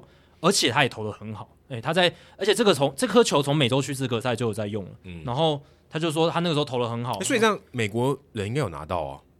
但是那时候美洲区资格赛是在墨西哥打的，哦，对，可是我说他们应该有带回到美国之类的。有 Joe Ryan 他美洲区资格赛打完，他有带带一些回去给他的朋友看，然后其他人也都说，哎、真的还不错。然后也有大联盟的球员希望 Joe Ryan 可以带一些 SSK 的球带到带回美国，然后给他们看说到底是怎么样，因对为他讲得那么好嘛，可能干嘛？就是没有效果啊、也许可以拉比啊，就是等比如说像 Gary Cole 这种等级的球员，这种球员工会的代表，他们也看到这个哦球，看到他的好。也许下一次他们在球员工会内部开会的时候，他们就会讨论这件事，然后拿可到惜劳资协 Trevor 议里 Bauer 面。不能谈了。呃，对啊，他算是最权威的人嘛，在这个事件上面。其实老实讲，先撇开那他的那个争议不谈，我会蛮想听听看他对这个 SSK 的球他的看法是什么。他没办法，对他没办法，如果他可以的话，有他的背书，相信或者他的实验啊，做一下实验，做一下实验。嗯那劳资协议的时候，我相信大联盟他们应该也希望球的品质可以更稳定一点了，嗯不而且然而且，我觉得这个是一个呃共同利益的讨论，对，因因为为这个东西大家都希望改善。对两边都好、对，，并不是说，哎、今天这个是这个议题是对我有利，对哎对你没有，对你比较没有利。不是只对劳方或只对资方有利，而已对两方都有嗯利。资方来讲的话，球变得品质稳定，他也不用每年就一直遭受那种对，阴谋论，就说啊，大联盟又换球，又说有有些科学证据，甚至真的印证他们有换球，这种这种对大联盟来讲都是都不好非必要的一种，都是一些对不必要的负面讨论。负面负面的公关，嗯对吧、所以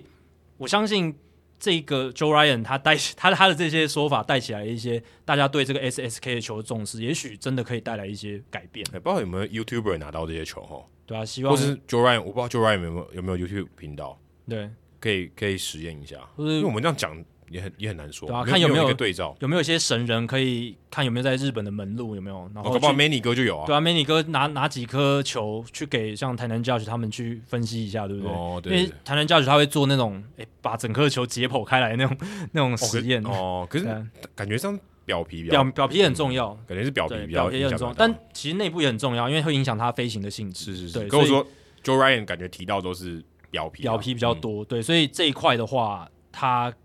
也许有更多人可以把它去做一些分析的话，对于这个用球的了解，会对这个棒球产业有更大的帮助。也许 SSK 会变成取代 Rollins 成为用球的龙头也说不定哦。我觉得这个很难，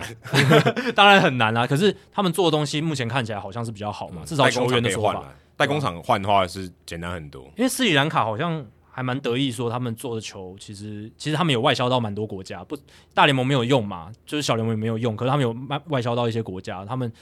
觉得自己的品质做的还不错，蛮骄傲的。好，这个星期除了我们刚才讲的这些话题以外呢，还有一个大联盟以前的选手，一个一个名将也过世了，大家应该在这个官网应该都有看到，J.R. Richard，他是这个太空人队的选手，大家可能对他的印象就是三振很多嗯的一个非常高大的黑人选手，是身高两百零三公分，对，一百公斤就是一尤百公其斤我觉得还算瘦了，对啊，两百多公分，在当时一很九夸张，七一九七七零年年代代末期，这是非常夸张的身材。这是非常扯的身材，而且这种身材。老实讲，球应该探加看入到巨人队，可以叫巨人，对对，名副其实的巨人。然后就是球探看到真的会开始流口水啦，嗯真的，而而且又是右投手，就是你会觉得他就是完美的一个投手的身材，真难想象他当时跟 Nolan Ryan 在太空人队，还可怕，太可怕了吧？对啊，就是三振机器，对到太空人队，如果刚好对到他们两个投手，只只有被三振的份诶、很夸张。他他有两度三百 K，对，生涯两度三百，现在要看到三百 K，可能只有 Max Scherzer 跟 Jacob Degrom 了。其实现在看到三百 K 蛮容易哦现的，因为还有 Gary Cole 嘛，因为但主要是因为现在 K 率比较高啦。那那个、哦是是那个年代的话，以他的九点九、九点六 K 率，然后再加上他投球局数非常高，他能达到三百 K 也是很很不可思议的事情。对啊，还是我看他有曾经两百九十二点一局、欸，对，因为那个年代真的就是这样嘛，就是两百先发投手两百五十局是家常便饭的事情，然后防御才二点七一，所以这什么鬼成绩？老实讲，这样子看的话，他比现在很多那些三百 K 的投手都还要更强。我自己是这样觉得，因为现在的投手他们真的面对打打者这个打线的轮次没有像 Richard 那个年代那么多，所以对，正而且而且强来度讲也他不更一样强了，嗯，打者的强度也不一样，也不一样啦，当然也不一样。可而是且打者可能更追求全垒打，所以更容更容易被三振。他当时的打者要被三振，相对起来还比较难。很难啊，那个时候敲打的打者很多啊，像 P Rose 这种就是要敲你安打的，对不对？那他还能够。有这种九点九、九点六 K 率，他在一九七八、一九七九的这个九点九还有九点六的 K 率都是那一年联盟最高的。嗯，不过他过世了啊，这个礼拜过世了，因为这个 COVID nineteen 的并发症。哦，对就是因为享其年七十一七岁，十一岁啦，因为他是八月四号去世嘛，然后他没有接种疫苗，然后就是得到新冠肺炎之后就去世了，对吧、所以他的这个故事也是给我们一个启示，就是尽量能能接种疫苗就去接种疫苗了，会比较安全一哎、点。不过看了他的故事以后，其实真的要说，他能活到七十一岁已经很厉害了。对啊，他之所以为什么没有虚投，而且他之所以如果他真的这么厉害，为什么他不是名人堂球员？刚才这样讲，他很强，对不对？嗯他不是名人堂球员，他离名人堂还很远。为什么？他只打了十年。对为什么他只打十年？他三十岁的时候就中风了，对啊，他在生涯最巅峰的时刻， 就是三十岁那年，而且他那一年确实上半季投的超好的，然后就在对好像明星赛明星赛之后的呃十五天之后吧，然后七月三十号那天，他就是在场边丢球的时候，就突然就中风了，脑血栓，就职业生涯就这样戛然而止。啊，他其实还有继续投啦，只是他有后来继续投就是就是影响很大了。对，就那个时候突然就终止了嘛。那其实一九八零年那一年，他是生涯首度入选明星赛，然后明星赛之后的第一场比赛，七月十四号对勇士，他投到三点一局的时候就退场了，是为什么？是因为他那时候就跟球队这个教练团说，他身体觉得不舒服，嗯他有点不舒嗯恶心，然后有一点手臂麻木，失去了知觉。其实这些症状，其实你可以连接到一些神经的问题哦，或就是就是心血管相关心。血管疾病的问题。他那时候自请提前退场，但是经过初步的检查，可能那时候的医疗可能不是那么发达，或是检验的那个器材没有那么好一。九八零年代，对他那时候没有检查出什么伤病的结果，没有明确说哦，我诊断你是什么症状、什么病，没有。所以太空人那时候就觉得你根本就给我在装病，你是不是？诶，明星赛投完开始要宿醉大头症了，是不是？诶现在当明星了，哦，就是想休息这样子。但是，所所以那个时候就没有很重视他的这个伤病。结果我刚刚讲，七月三十号隔了十几天之后，就突然就脑血栓就昏倒，虽然没有死掉，差一点就死掉了，其实其实中风是很危险很危险的而。且是脑部的那个嗯很危险。但他之后再也没有没有回到大联盟赛场，就是他在就是受伤之前，就是中风之前，他其实一直有跟球队抱怨这件事情，可是球队就没有好好处置，所以等 Richard 中风之后，太空人有受到舆论非常大的责难，就是你当初怎么没有先没嗯有照顾有好，嗯预防？对你如果有预防的话，也许这么好的一个球员，他就不会突然就这样因为中风导致他几乎球技整个消失，或因为者或者应该就让他休息，对你让他休让他息休下，养一下让他休养一下，搞不好他那个血管就通了，就不会就不会爆或掉。是就是治疗一下，然后对啊让他不要这么突然就中风，因为对中风是一个很突然的，它不是一个，它不是你可以就长时间然后发病这样子，它它并不是而且中风是会造成永久性的伤害。会瘫痪的。对， 那 J.R. Richard 就像刚刚 Adam 讲的，他其实有回来休养一年多之后，Richard 曾在一九八二还有一九八三年尝试要回去大联盟，嗯可是他只有在小联盟有出赛，那就就也没有办法找回雄风了。球完全没有，因为他成绩大不如前，而且他保送，他的控球又回到他生涯初期，就是非常糟糕，几乎没有控球。而且虽然他一九八二年九月，其实太空人有把他短暂的拉上到大联盟球员名单，可是那时候大家都只是觉得只是一个象征性意义，因为太空人不可能让他上场。那时候大家还担心说，万一有强袭球打过来的话，Richard 能不能反应？因为他那个时候好像是视线有一有一些后遗症，就是视线模糊，很很明显嘛，就是神经受到损伤，然后还有就是反应比较慢。这就是典型的中风的这样症这状。样还能上场哦？还能投球，我就觉得了不起了，还能够在小联盟投球就。照理讲，如果今天是球队，他应该让他说这个不能上场，这有生命危险。对啊，其实我甚至觉得小联盟上场都蛮危险的，为为什么要让？但是我们不知道那时候的确切情况啊，可能他觉得自己还要还行，他还想要继续拼这样子。对啊，但他一九八零年代就等于退休了嘛，八二嗯年最后最后还在大联盟。呃，小联盟，小联盟小联盟对投过球而已。那后来他也有这个 homeless，就是对没就游成为游民，所以他其实晚年虽然过得蛮凄凉的。嗯后来太空人球队有把他拉回来，然后就是有让他做一些事情，然后让他的生活找到一些意义，所以他的这个人生走到这一步，嗯，也可以说很传奇，也对可以说有点哀伤，对啊但是至少他可以这样讲，至少他曾经辉煌他过，风光过，嗯，风光过，他人生就是真的，就像 Adam 讲的啦，他后来就是经历过很多低潮，但他后来有成为这个德州南方大学的这个棒球队的教练团，嗯他有当过大学球队的教练，可能就是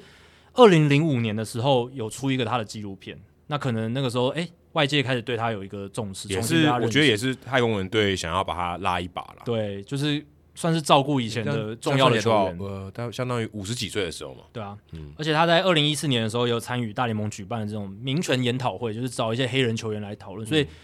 代表说大联盟也重视他这个后来到后期也重视他这个球员的存在，因为他真的辉煌过，而且真的很强，嗯，如果你没有辉煌过，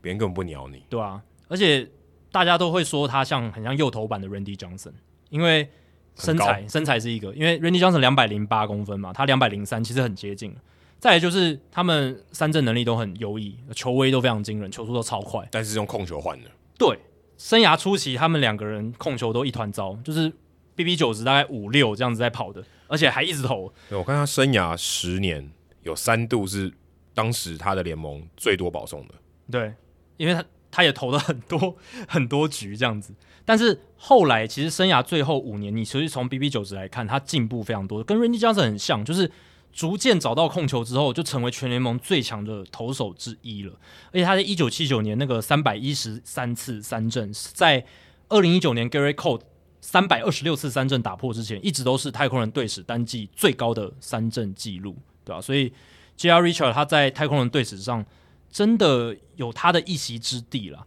然后他生涯最后那五年，其实我觉得也很像 Sandy Koufax，、就是生涯初期不知道在投什么，可是我觉得这个有点微妙哎、你讲生涯最后五年，嗯，那也不是他想要的哦，是啊是啊，对他也不是说哦，我就知道差不多要退休了，他们就是在非常高峰的时候没办法打了。其实 Sandy Koufax 某种程度上也是啊，对啊，他我就说应他们的对他们的高峰是因为他们就突然不能打了，是那那为什么 Sandy Koufax 有进名人堂，那 J.R. Richard 没有呢？而且对啊，而且他们打的年份其实都不算很长，就是巅峰期就那就差不多五年五对年，那 Sandy Koufax 可能多一年六年， Sandy k o v a c 我看他打十二年而已，对对对，所以我其实也没有很多也。没有很长啊，他就是最后六年很强嘛，然后嗯 Richard 是最后五年，但他们最大的差异就是，如果把他们最后五年摊开来一起比较，Richard 最后五年他的 Baseball Reference 的 WR 值是二十一，Colfax 最后五年的 Baseball Reference WR 值是四十点八，就是 Richard 的两倍，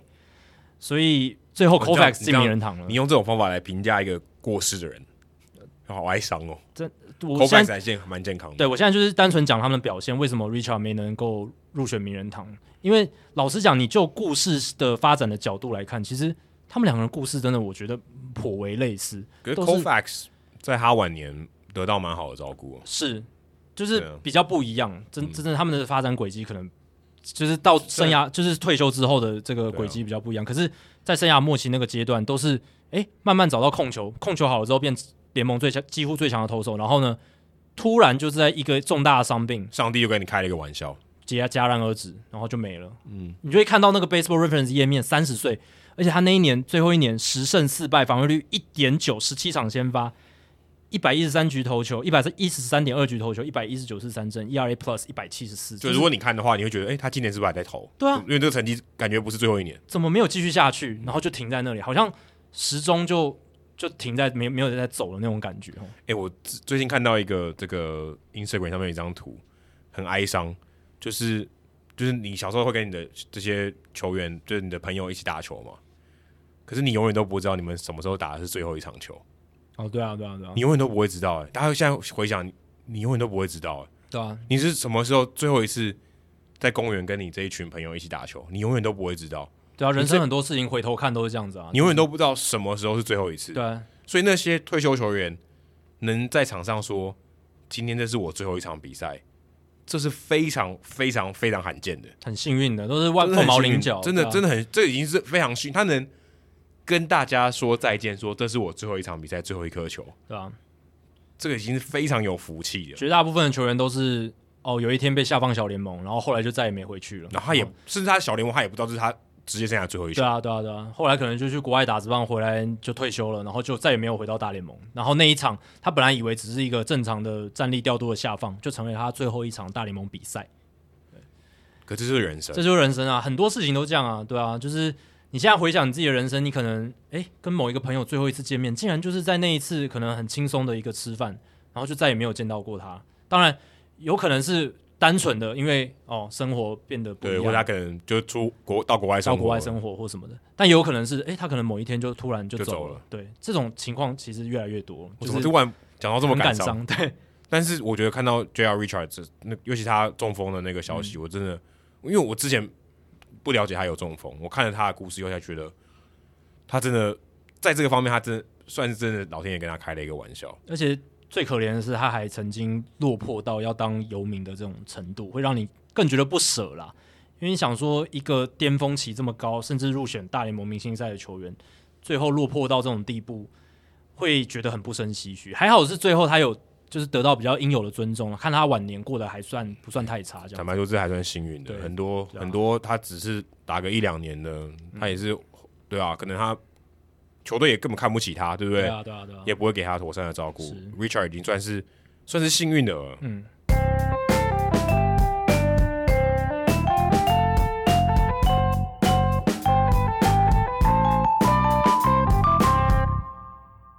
好，接下来是冷知识的解答时间。你刚才几度？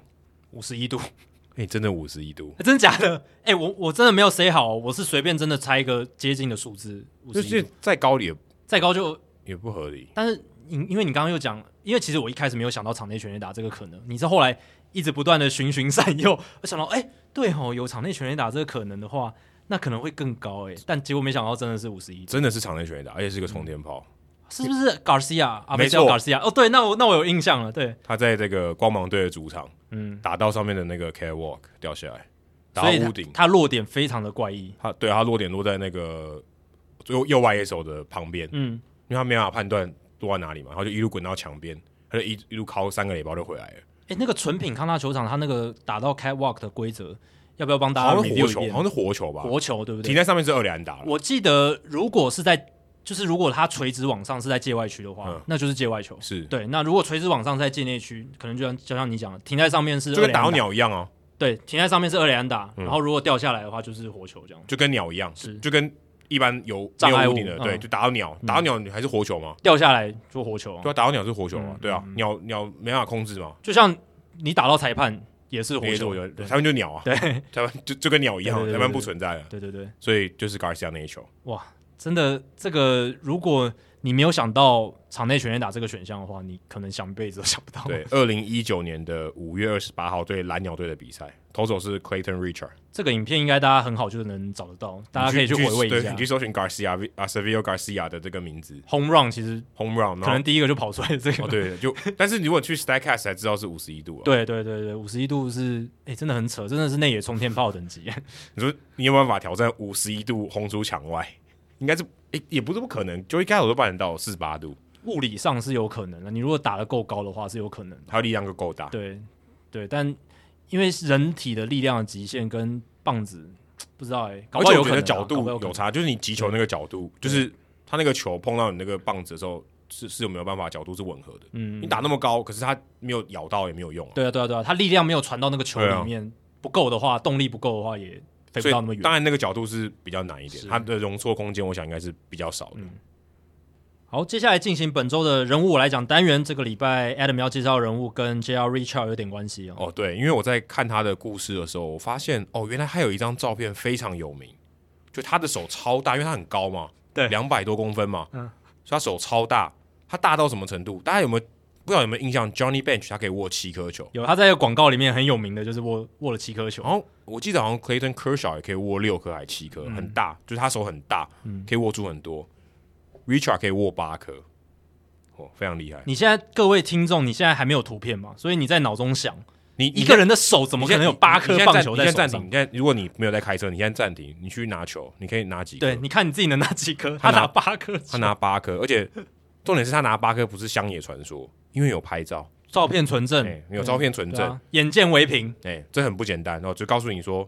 老子的手就是这么大哦。那我看到这张照片，他就有人说，哎、这个故事当时是谁拍这张照片的？是谁有这个 idea 说要去拍这张照片的？嗯，哦，结果这个人还大有来头哦，是以前费城人队跟太空人队的总管 Ed Wade。嗯，那 Wade 他以前在太空人队当过这个公关部门的总监、嗯 Director，所以他当时就想说，哎、j r Richard，你手很大，对不对？我们刚好最近要有一些 promo 哦，因为你连续两季三百 K 嘛，我想要 promo 一下哦，你的手很厉害，你可以握住很多球。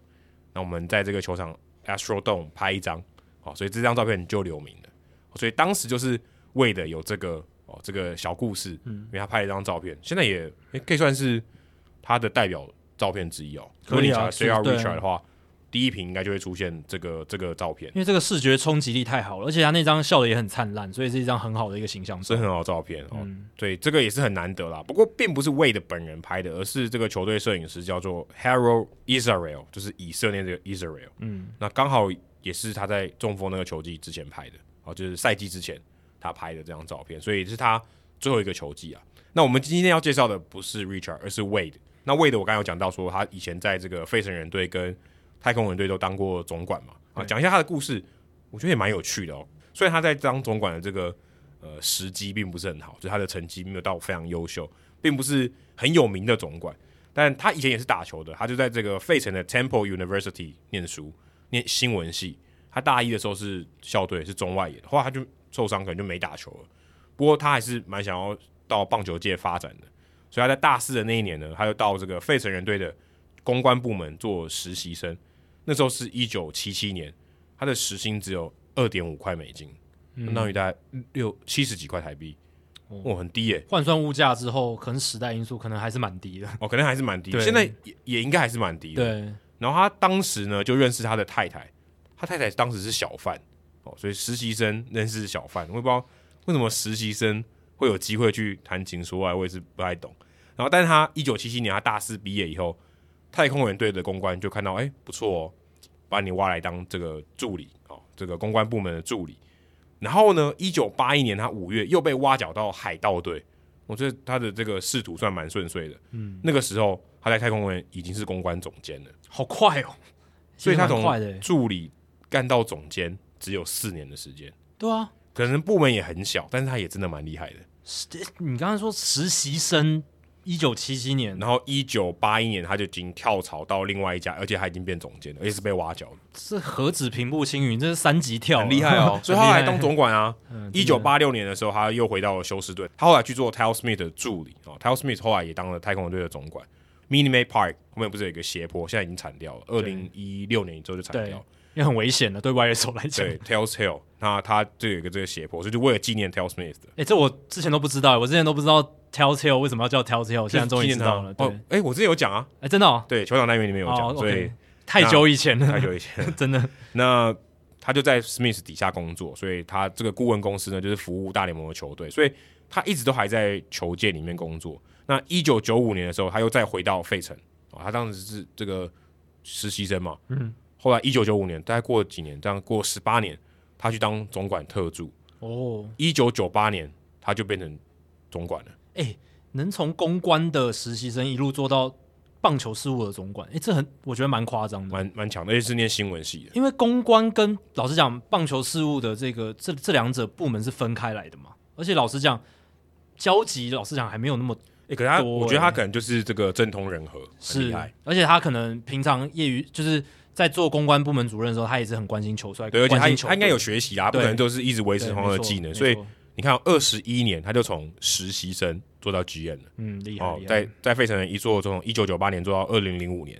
二零零七年他又再回到太空人，所以他他基本上是费城跟休斯顿那一直跑来跑去，嗯中间有去过一下匹兹堡这样子。他二零零七年又回到太空人担任 GM，也就是 Jeff Luno 的前一任啊，是他等于就是可以算是呃改朝换代的前一代，对啊对，所以他就接下 Tail Smith 的这个职位，就等于他以前的老板就在太空人队做，那后来他就二零一一年就被炒鱿鱼，后来就换 Jeff Luno 了，对，其后实来后来就大重建这样子，其实 Edway 也做的不错啊，因为两千零五年的时候，太空人有打进世界大赛，差一点点就拿下总冠军了。哦，可是那时候他没到太空人、啊，他二零零七年才到太空人，哦，二零零五年他还在费城，一九九八到所二以他零零基五本上在费城人，他基本上都啊没有打进过世界大赛哦，所以对哦，那那那那还好， 对，然后他离还开费城的时候也没有，也后来费城是二零零八拿冠军嘛，他二零零五就离开了你、，搞不好他垫的那个基底，他那时候选秀的球员，后来二零零八变成夺冠重要成员啊。 没错，你怎么知道我要讲什么？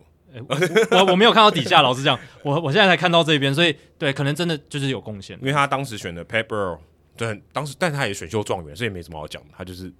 有些选秀状元也没有哦 pan out 啊，是是也没有也没有打好，对不对？ Bray Myers 啊、Chase Ollie、Ryan Howard、Cole Hamels 都是他选进来的。最重要的是 Chase Utley 跟 Ryan Howard 这两个没有选到，太空呃费城人不可能在二零零八年拿冠军。所以的确是他打的基底，是也也承担他说哦，是为了留下来的，我才有办法拿冠军啊，这、是他的球队，我只是顺手接到的。因为 Pat Gillick 他是这个名人堂等级的总管，对他到他他知道所蓝到鸟蓝鸟队也拿过冠军吗？水手队，他还打造了一百一十六胜的水手队，对他所到之处都变强队，很厉害，跟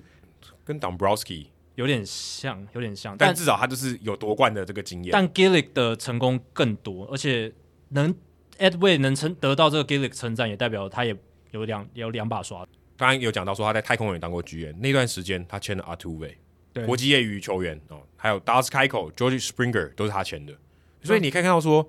其实他当下的眼光是还不错，他可能比较不会打造竞争球队，但是这个选秀选的还不错。哦，对，或者说他相信他的部署，或者他他底下的人帮他做的很好，哎对对对也许不是他的眼光，可是他找对人了，这样也不错，对所以代表说他有办法打造这样的球队。费城的时候，他还交易来的 Brad Leach，、哦嗯也是跟太空人队嘛，是所以他就感觉好像一直交易来交易去都是太空人跟费城，然后还有 Hunter Pence 他也把他交易到费城，当时他在太空人的时候把他交易到费城，后来 Hunter Pence 打的很好嘛，在费城对，像 Roy Oswald 他也把他交易到这个费城，嗯，所以其实他他的很多操作都是跟费城有应关，该是他在费城人当总管的时候，累积了很多那一边的人脉，所以电话也比较通，对所以很你现在回头看就觉得哇，原来这么有关系哦，因为他认识费城人那边的球探哦，球探部门主管什么的，那。他在做一些交易调查的时候，他这个电话就比较好打嘛，对就比较了解哦。他们也比较费城人那些人也比较愿意跟他分享说，哎，我们这个球员，这个小联盟球我说哎员近况什我，么或？者我想要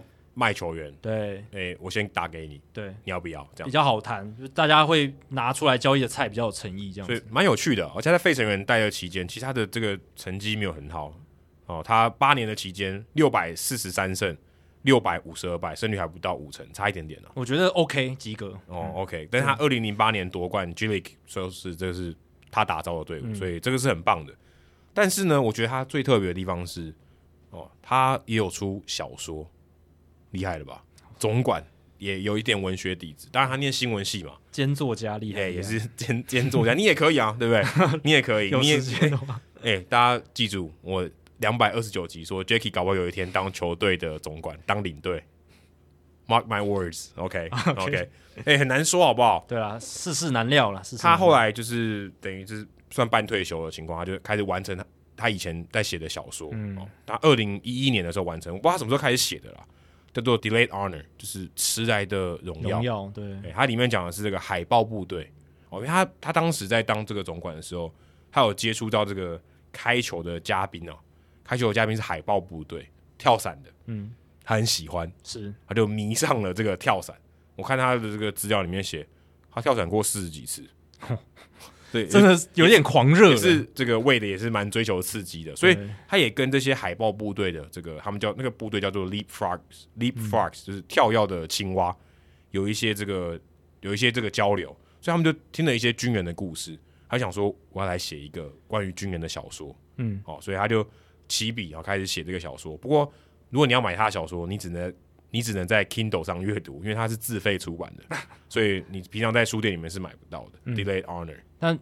真的必须说，美国有超多就是海豹部队的粉丝，就是哦，对啊，他们真的很热爱他们的海豹部队，因为这算是他们他们军队里面的一个最精英的团队嘛。然后大量的电影影集，然后我记得好各像各种的宣传 A X N 有一个海豹突突击队，对不对？一个电影，呃，一个影集，有吧，应该有。而且我看我最近有看一个，不是要打广告，那个 Netflix 上面有个漫威制裁者，他嗯也是、他的故事的基底也是这个海豹部队的成员嘛。哦然后很多我最近又看了一部电影，他也是在讲前海豹部队的成员，就是他们很热爱这个形象跟海豹部队的那种刻苦奋斗训练，然后同袍情谊的这些故对事。，我想这个小说里面应该也是在讲这些对东，西应。该是这些但东是西。魏的本身也没有从军过，所以其实我也蛮好奇他怎么会应该想要军事迷，我哦觉得应该，因为有有很多人他其实没虽然自己没有从军，或者是因为在美国从对啊军不是、是不是这个他是自愿意的对，是自愿意的。是就是你你想去才才去的，不是义务役。所以对于他们来，对于他们来讲，其实有些人是真的是当兴趣，就是热爱这种军事的东西。对，所以魏的也蛮特别的哦。你看做总管做一做，又回到他老本行，嗯对，哦、写作来写 作哦。当然他现在退休了啦，所以嗯他也完成他的这个出版的梦想。我觉得他们故事蛮有趣的，然后可以给大家一些启发。还蛮完美的一个棒球人生。对，你看他就是我刚 就是我从 J.R. Richard 那张照片看到以后，觉得哎、这个人蛮有趣的哦，延伸出来，嗯延伸出来，就发现哇，他的人生还蛮精彩的。虽然也许他总管并不是这么有名气，或是神操作一堆，但是他的人生也算是蛮丰富的。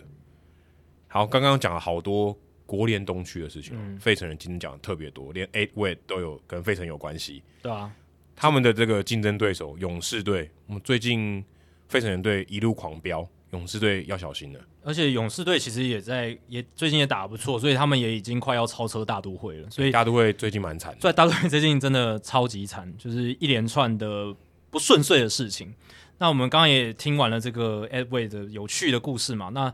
也蛮神奇的一个人生。那今天就来讲一下勇士队一个神奇的、非常奇妙的连续胜败交错的记录，来作为数据单元的开头。那勇士队这个大家我觉得应该没有注意到，勇士队从明星赛之后的第一站七月十六号到八月三号，他们对红雀队赢球，他们连续十八场比赛都是胜败交错。就是没有二连胜，也没有二连败嗯没。错，七月十六号他们输给光芒，系列赛第二战他们就赢光芒，输赢，然后接下来到八月三号，他们都是输赢输赢输赢这样交错，一路到八月三号对红雀队赢球这样子，然后是直到了八月四号他们对红雀队二连胜，他们才终止了这一个连续场次胜败交错的记录。那之前大联盟最长的这样子的记录是十六场。哦，是一九七四年的费城人，一九八一年的道奇，还有二零一零年的洛基所共同保持的。所以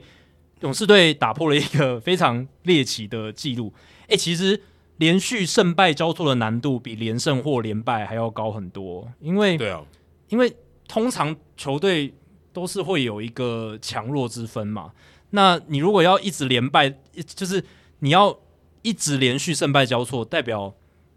除了你的实力不能太强，然后也不能太弱之外，你还要就是要有运气，就是要一直赢输。没有吧一直应该是赢输说交错，你刚好那段期间，你跟你的对手实力差距没有到很大。对啊，这也是对手也很重要啊对。你如果万一一下子不小心对到了那种超烂的球队，对啊，或者要超强的就被海扁一顿了。对吧、所以这个这个，我觉得也要蛮刚好，就是那段期间，你的对手刚好跟你实力差不了太多，对啊，而而且且你可能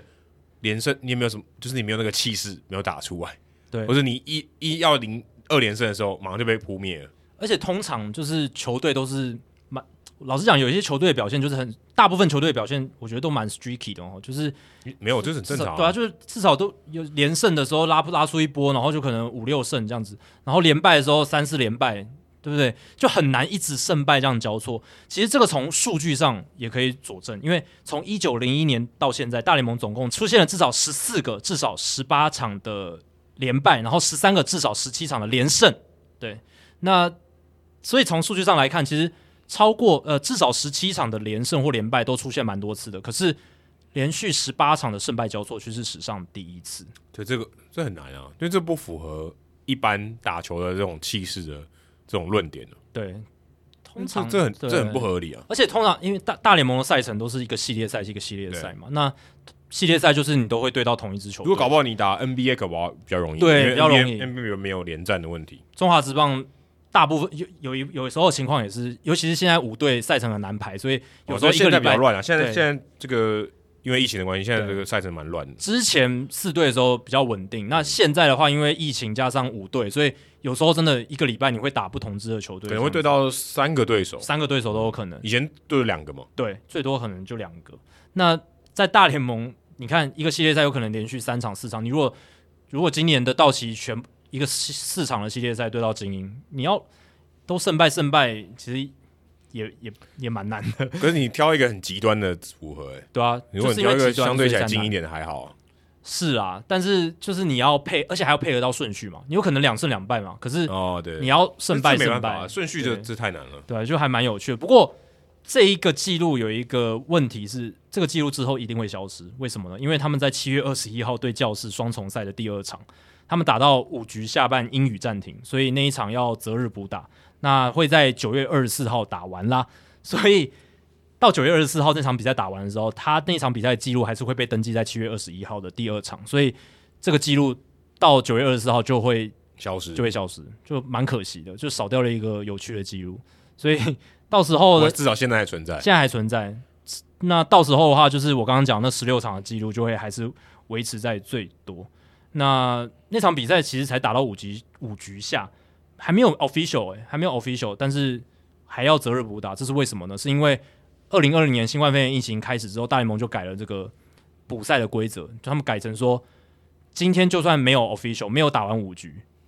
之后，呃英语联赛的话之后要补打，是从比赛原本打到那个地方开始嗯补打，而不用就不用重新打了，因为之前的规则是还没有 official 的比赛，你就如不果算了，就不算了，你之后要择日补打是要重新开始打。对，从第一局开始打，对，那因为从去年开始，大联盟想要减少那个 logistic，就是一些物流的问题，或者是他们不想要打太久，嗯那就把这一个规则改一下，就变成说补赛全部都是从那个时候就是打到那个状态下继续补打。嗯如果打这样子，完五局就没这问题了，对，打完五局就没问题。因为打完五局的话你就没有这个记录了，哦，对啊，对吧？对这你看个那场比赛就算了，对对，就就算了，就所所以以、如果打到平手还会继续打，对对打到平手还一定要分出个胜负嘛，但你就会把那个比赛 hold 住，然后之后再打。对，但也要打完五局吧，对啊，打完五局要啊，打完没有，不管怎样，他只要平手都一定会继续打，但是就要是一定会择日打。如果打完五局有一个胜负之分，打完那一局就会就会有裁定了。对，就是反正就是只只要有补赛的话，这这个记录才能延续下去。哎对就就那个时候要补赛，这个记录才能延续下去。这样，好，接下来是看到一个洋基队很令人印象深刻的生涯初登板，就是 Luis Hill 哦，因为他这个西班牙文，然后 G 开头，所以就变成 Hill 了。哦，G I L G I L 对 Hill，虽是不是念 Gill 是 Hill，那他是洋基队农哎是以场，前不是有一个那个 Gill Match，他念 Gill，但是你 Gill 有以前皇家队 Gill Match Gill Match 啊 Match，、但是他美国人呢、哦，对啊他那这我个们是用美式的念法念西班牙文，的话，那就就是是 Louis Gill，、对对对，但西班牙文发音他就是 Louis Hill。那他是洋基队农场的第六名的新秀，其实还不错哦。然后洋基队因为那个时候 Gary Cole 还有 Jordan Montgomery 都染上了新冠肺炎，都不能出赛。哇，洋基队那时候真的是整个先发轮值捉襟见肘，所以呢，他们只好拉上了这个小联盟新秀 Louis Hill 上来应急。诶，结果他首场登板的表现就很出色哦，他投了六局没有失分，六次三振只有一次保送。那他成为这个大联盟历史上少数能够在生涯初登板就至少投六局，然后保送不超过一次，没有失分，而且三振数呢都至少为就是 K 九值可以在九以上的这样子的球员，因为就是平均每局至少一 K 啦。那大联盟从一九零一年来能够做到这件事情的人只有十一人，包含 Hill 在内。那上一人是二零一九年五月二十八号，这个双城队的 Devon Smelter。那那个时候，Devon Smelter 是对上酿酒人，六局无失分，没有保送，七 K，也是一个很漂亮的初登板。所以 Kill 他也是洋基队史第八位在大联盟生涯投至少六个，就是在大联盟生涯初登板投至少六个完封局的投手。哎等于说，也很不容易哦，那所以有第七局掉分也算的，对，哦，对啊，哦哦，至少六局，就前六局是没有前让对手得分，对，至少六个完封局 OK 对，至少六个完封局。那洋基队也是算是有赖于像 Hill 这样子的球员，在这段期间一直跳出来啦。所以，即便他们现在先发投手战力有一点吃紧哦，但是他们近九战八胜一败，七月六号到目前的战绩是十九胜八败。七月六号那时候呢，洋基队落后红袜是九点五场，现在他们落后红袜只剩下二点五场，他们砍掉了哎、在一个月内一在一个月的时间，大约一个月的时间砍掉了七场的胜差，非常红花队可变怕。超烂的啊、呃黄叔对啊，对了，他们今天双重赛一胜一败，所以应该是只落后三场，嗯只落后三。洋基队现在落后红袜三场，但砍掉了六点五场的胜差，也是那红花队最近最近厉害输老虎也输蓝鸟、很啊，惨输了一屁股。输了一屁股啊，而今且天超惨的，今天 Matt Barnes 上来只投一球就输了，就被打再见全垒打对，了，被 Samian 打一个对零比零的比赛，被对打一个再见全垒打，对七局下半嘛只丢一球就没了。就一没了，守住六个零，一你丢一球就结束。对，你会说，哎、红袜它交易大线没有什么补强，然后蓝鸟有补很算蛮大的嘛，真的会差那么多吗？其实实力上真的没有落差那么大了，真的是，我觉得真的就是一个亏耶、就是红袜对队啊，就跟你刚才讲的一样啊，对，就是有一个区连胜间，就是连胜，连败就是连败啊。就连败的时候，真的你想赢好像都很难。所以连败以后的那一胜很重要、啊，那一胜最难，那一胜最可贵。对，那个那个坎最最大， 坎要跨过那个坎最对大，啊，因为你连败以后你要止住，那个真的很重要。对吧、只要是人打这种团体运动或者任何运动，就是你在败的时候，你在一直连败的时候，那个心情多少还是会受到影响，连带可能也会影响到一些你的表现啦。那洋基队回到洋基队，洋基队刚刚才讲了，他们除了对红袜这个胜场砍掉很多之外，他们外卡也从原本落后运动家四点五场到现在只剩下一点五场，所以诶看起来诶有机会嘞，真的很有还机会有机会了，哦嗯对啊。所以你说洋基队那个补强，除了除了是战力真的提升之外，我是觉得那个宣誓的意味对于休息室内的那种气氛的提升，我觉得是是有帮助的。因为我觉得就是 regression to the mean，之前就是打不好而已。这也这也他是们一个的阵容真的就蛮好的啊，这也是一个只要你健，当然 Gary Cole 跟 Montgomery 没有健康，但大部分人是健康的。是啊，对啊只是对啊，回回回归君子当然是也是有影响，但我觉得 Rizzo 跟 Gallo 的加入对于这几场的胜利是真的哦帮有助心血，有是差还是对有差？是是有一些帮助。我是觉得没有这些交易案，他们可能没有打那么好，但是可能战绩还是会回归这样子。那杨基他们在八月六号的那场比赛，他们用了哇，用用了好多投手，一二三四五六七八九九名投手，他们成为大联盟史上第一支在延长比赛中获胜却没有投手至少投两局的球队。就车轮战到极致，极致。他们那一天的先发 One D Perota 只投一点二局，后来每一个投手都大概只投一局一点二呃一一局或一点一局这样子，非常非常的 厉害哦，所以还蛮猎奇的一场比赛。所以看到美联东区这个状况，再看看国联东区，你看费城人七连胜，然后勇士队现在也追到距离大都会只剩下半场胜差。而且我们刚刚讲的这几支状况好的球队，其实他们都是在交易大限的时候动作最多的，那嗯动作比相对较少的，像大都会跟红袜，嗯，真的就是至少现在气势上弱人弱了弱了人一家点对一截这样子。那说到气势上的补强，Cole Hamels，哎、最近跟道奇队签约，道奇队真的是吃了秤砣铁铁了心啊，就是要把这个轮值这一块补到不能再更稳这样嗯，子。回到二零一二年、二零一三年的这个情况哎、，真的那个把轮值 Scherzer 啊、Hamos 弄起来，弄进来，一字排开，真的很像二零一三年的巅峰的，就是明王星牌赛明星队，明对，星王牌明星队，赛的阵容，对，真的很像。当然，Cole Hamels 已经不是当年的 Cole Hamels 了，不过道奇队可能还是还看重他的这个大赛经验因啊。为哎他去年完全没打啊，他去年完全没打、啊，就是对啊，而且他二零一九年我记得只出赛，也是好像是因为伤病的关系就没有继续了，就是只只投了很少，没有。他去年有投啦，他去年投一场在勇士队，然哦后就报销了就。报销了。嗯然后他在二零一九年小熊队投的不错啦，一百四十一点二局，三点八一的防御率，所以可能道奇队也是觉得说，虽然他球速现在降很多，可能九十英里而已了吧，可是他的变速球什么的，控球、七地效果还是很好，所以跟他签下了一年一百万美金的合约。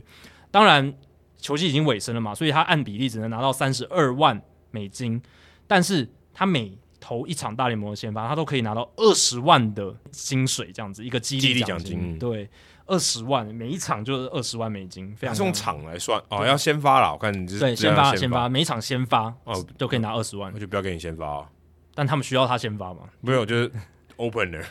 对，加但上去，但二十万真的没有很多了，哦是啊对吧、如果你跟千万年薪的投手来比的话，目前 Cole Hamels，我们之前好像也聊过他能不能进名人堂。他目前生涯三振数两千五百六十次，在大联盟历史三振榜是第三十三名。那这个名次就有有点尴尬。我是觉得他如果能够再投个一两年，是会比较比较稳一点。他从从 WAR 值来看，五十八其实已经已经接近名人堂的标准就边缘了边缘了。嗯，那如果再投个一两年还能投出成绩的话，我觉得相对会比较稳一点，因为他有大赛成绩的加分，他也拿过冠军戒也指是。名将啊，诶如果他今年能够帮助道奇队在季后赛表现不错的话，嗯，那个加分又会更多了。哦，这个大赛投手这个 long shot 这个很难，对，但但是不是龙下的就是 Max Scherzer，因为他一定会帮助道奇在这个看起来了。如至果少不他要不现在要还意还外，还能投了，对啊，很他能投，呃应该是很能投，对啊，他在道奇队的第一场先发，哇，技惊四座，道奇队球迷看了嗨到不行，七局五支安打两分，十 K 一保送，而且我觉得嗨到不行的原因是因为他们对太空人了，呃，对啊，就是这个对手差很多，哦，那个气氛很像世界大赛，真的、派他，而且又派 Max Scherzer 出来，那个戏码真的是太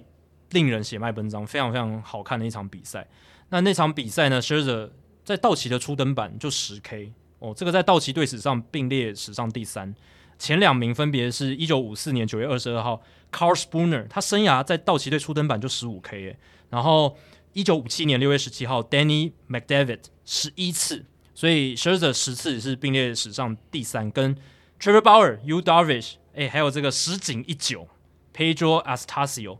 都是并列道奇队史哦。这这几个就是有在初登板就投至少十次三振的，所以他跟那个达比修罗都算是第一场被交易来以后第一场就投的很好，哎、而且都是季中交易，对，都是集中呃所以交易。给大家的信心应该蛮高的。哦，哎，拜托不要提到达比修罗的名字，道奇队应该想揍他。可是达比修对，就是到后来他在季达后比修赛罗在表现不对啊，好，至少我们刚才讲这一年二零一七年他投的很可怕，就季后赛蛮可怕的。第一场很好，到最后好像不太好。可是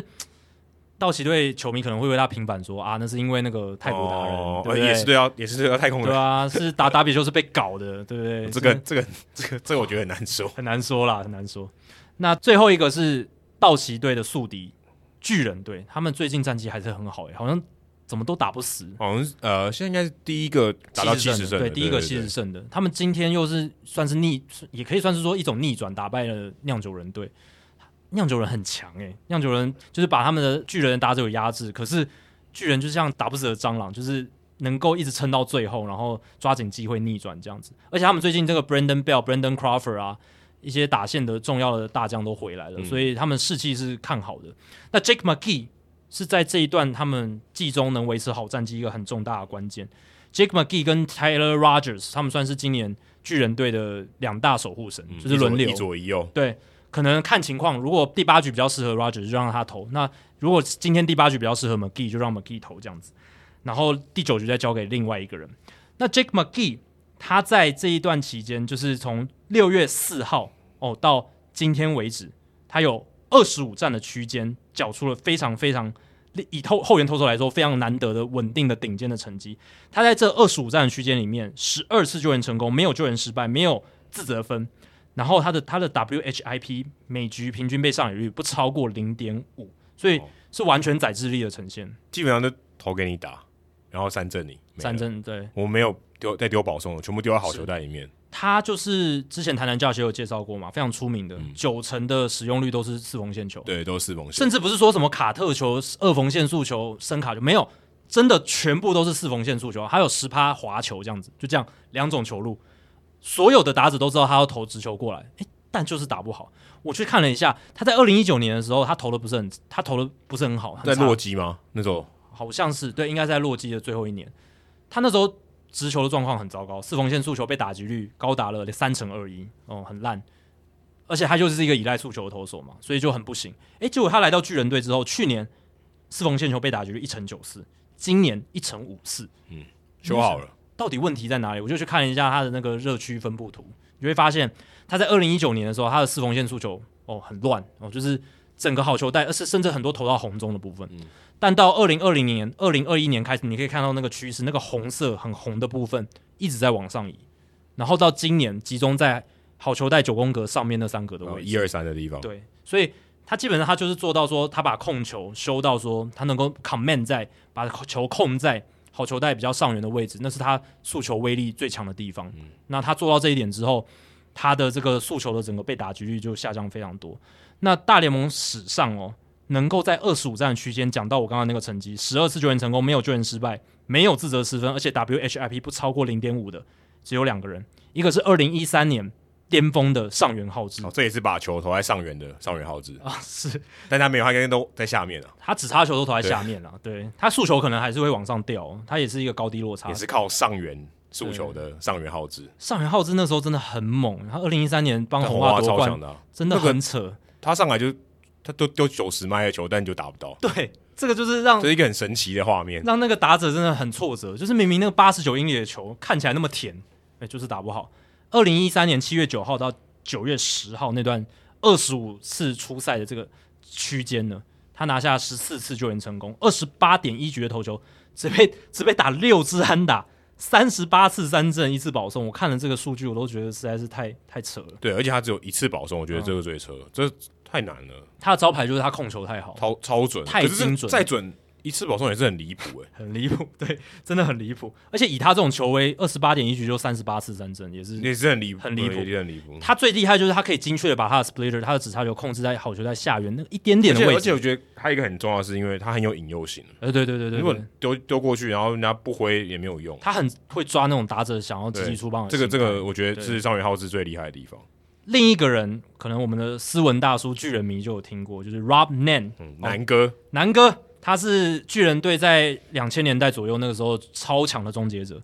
两千年七月十四号到九月十七号，他也是二十五次出赛的区间，十九次救援成功。哇，二十五次出赛就十九次救援成功，这个效率也太好。二十四点二局只被打九支安打，三十八次三振，三次保送，所以也是非常夸张的数据。那而且而且你这三个几乎都发生在七月，啊，对啊，都是七月到九月，呃，那个是六月，哎但但这 Jake McGee 是六月到对八但月，都有经过七月，对，对啊，其实也蛮猎奇的，因为照理来说，这段时间打者的火力蛮强的。嗯在七月份的时候特他别讲强，过是什么四四五月发生，好像比较合理哦。而且 McGee 跟 Nan 都是巨人队的投手。哦，对，哎呦，但这个应该没什么关系啊。可能球场有帮一点忙哎、哦，可能有一些一一点点，可是对可一是点点二十五场很多哎，对啊，这已经是我觉得不能用运气太多运气去说，当然也是有运气才能达成这样子的记录，可是实力没有到的话，是不可能接近这个记录的。但是 Jake McGee 我觉得嘖比较像是那种一两年行情的投手，他之前很好，然后到洛基队超烂，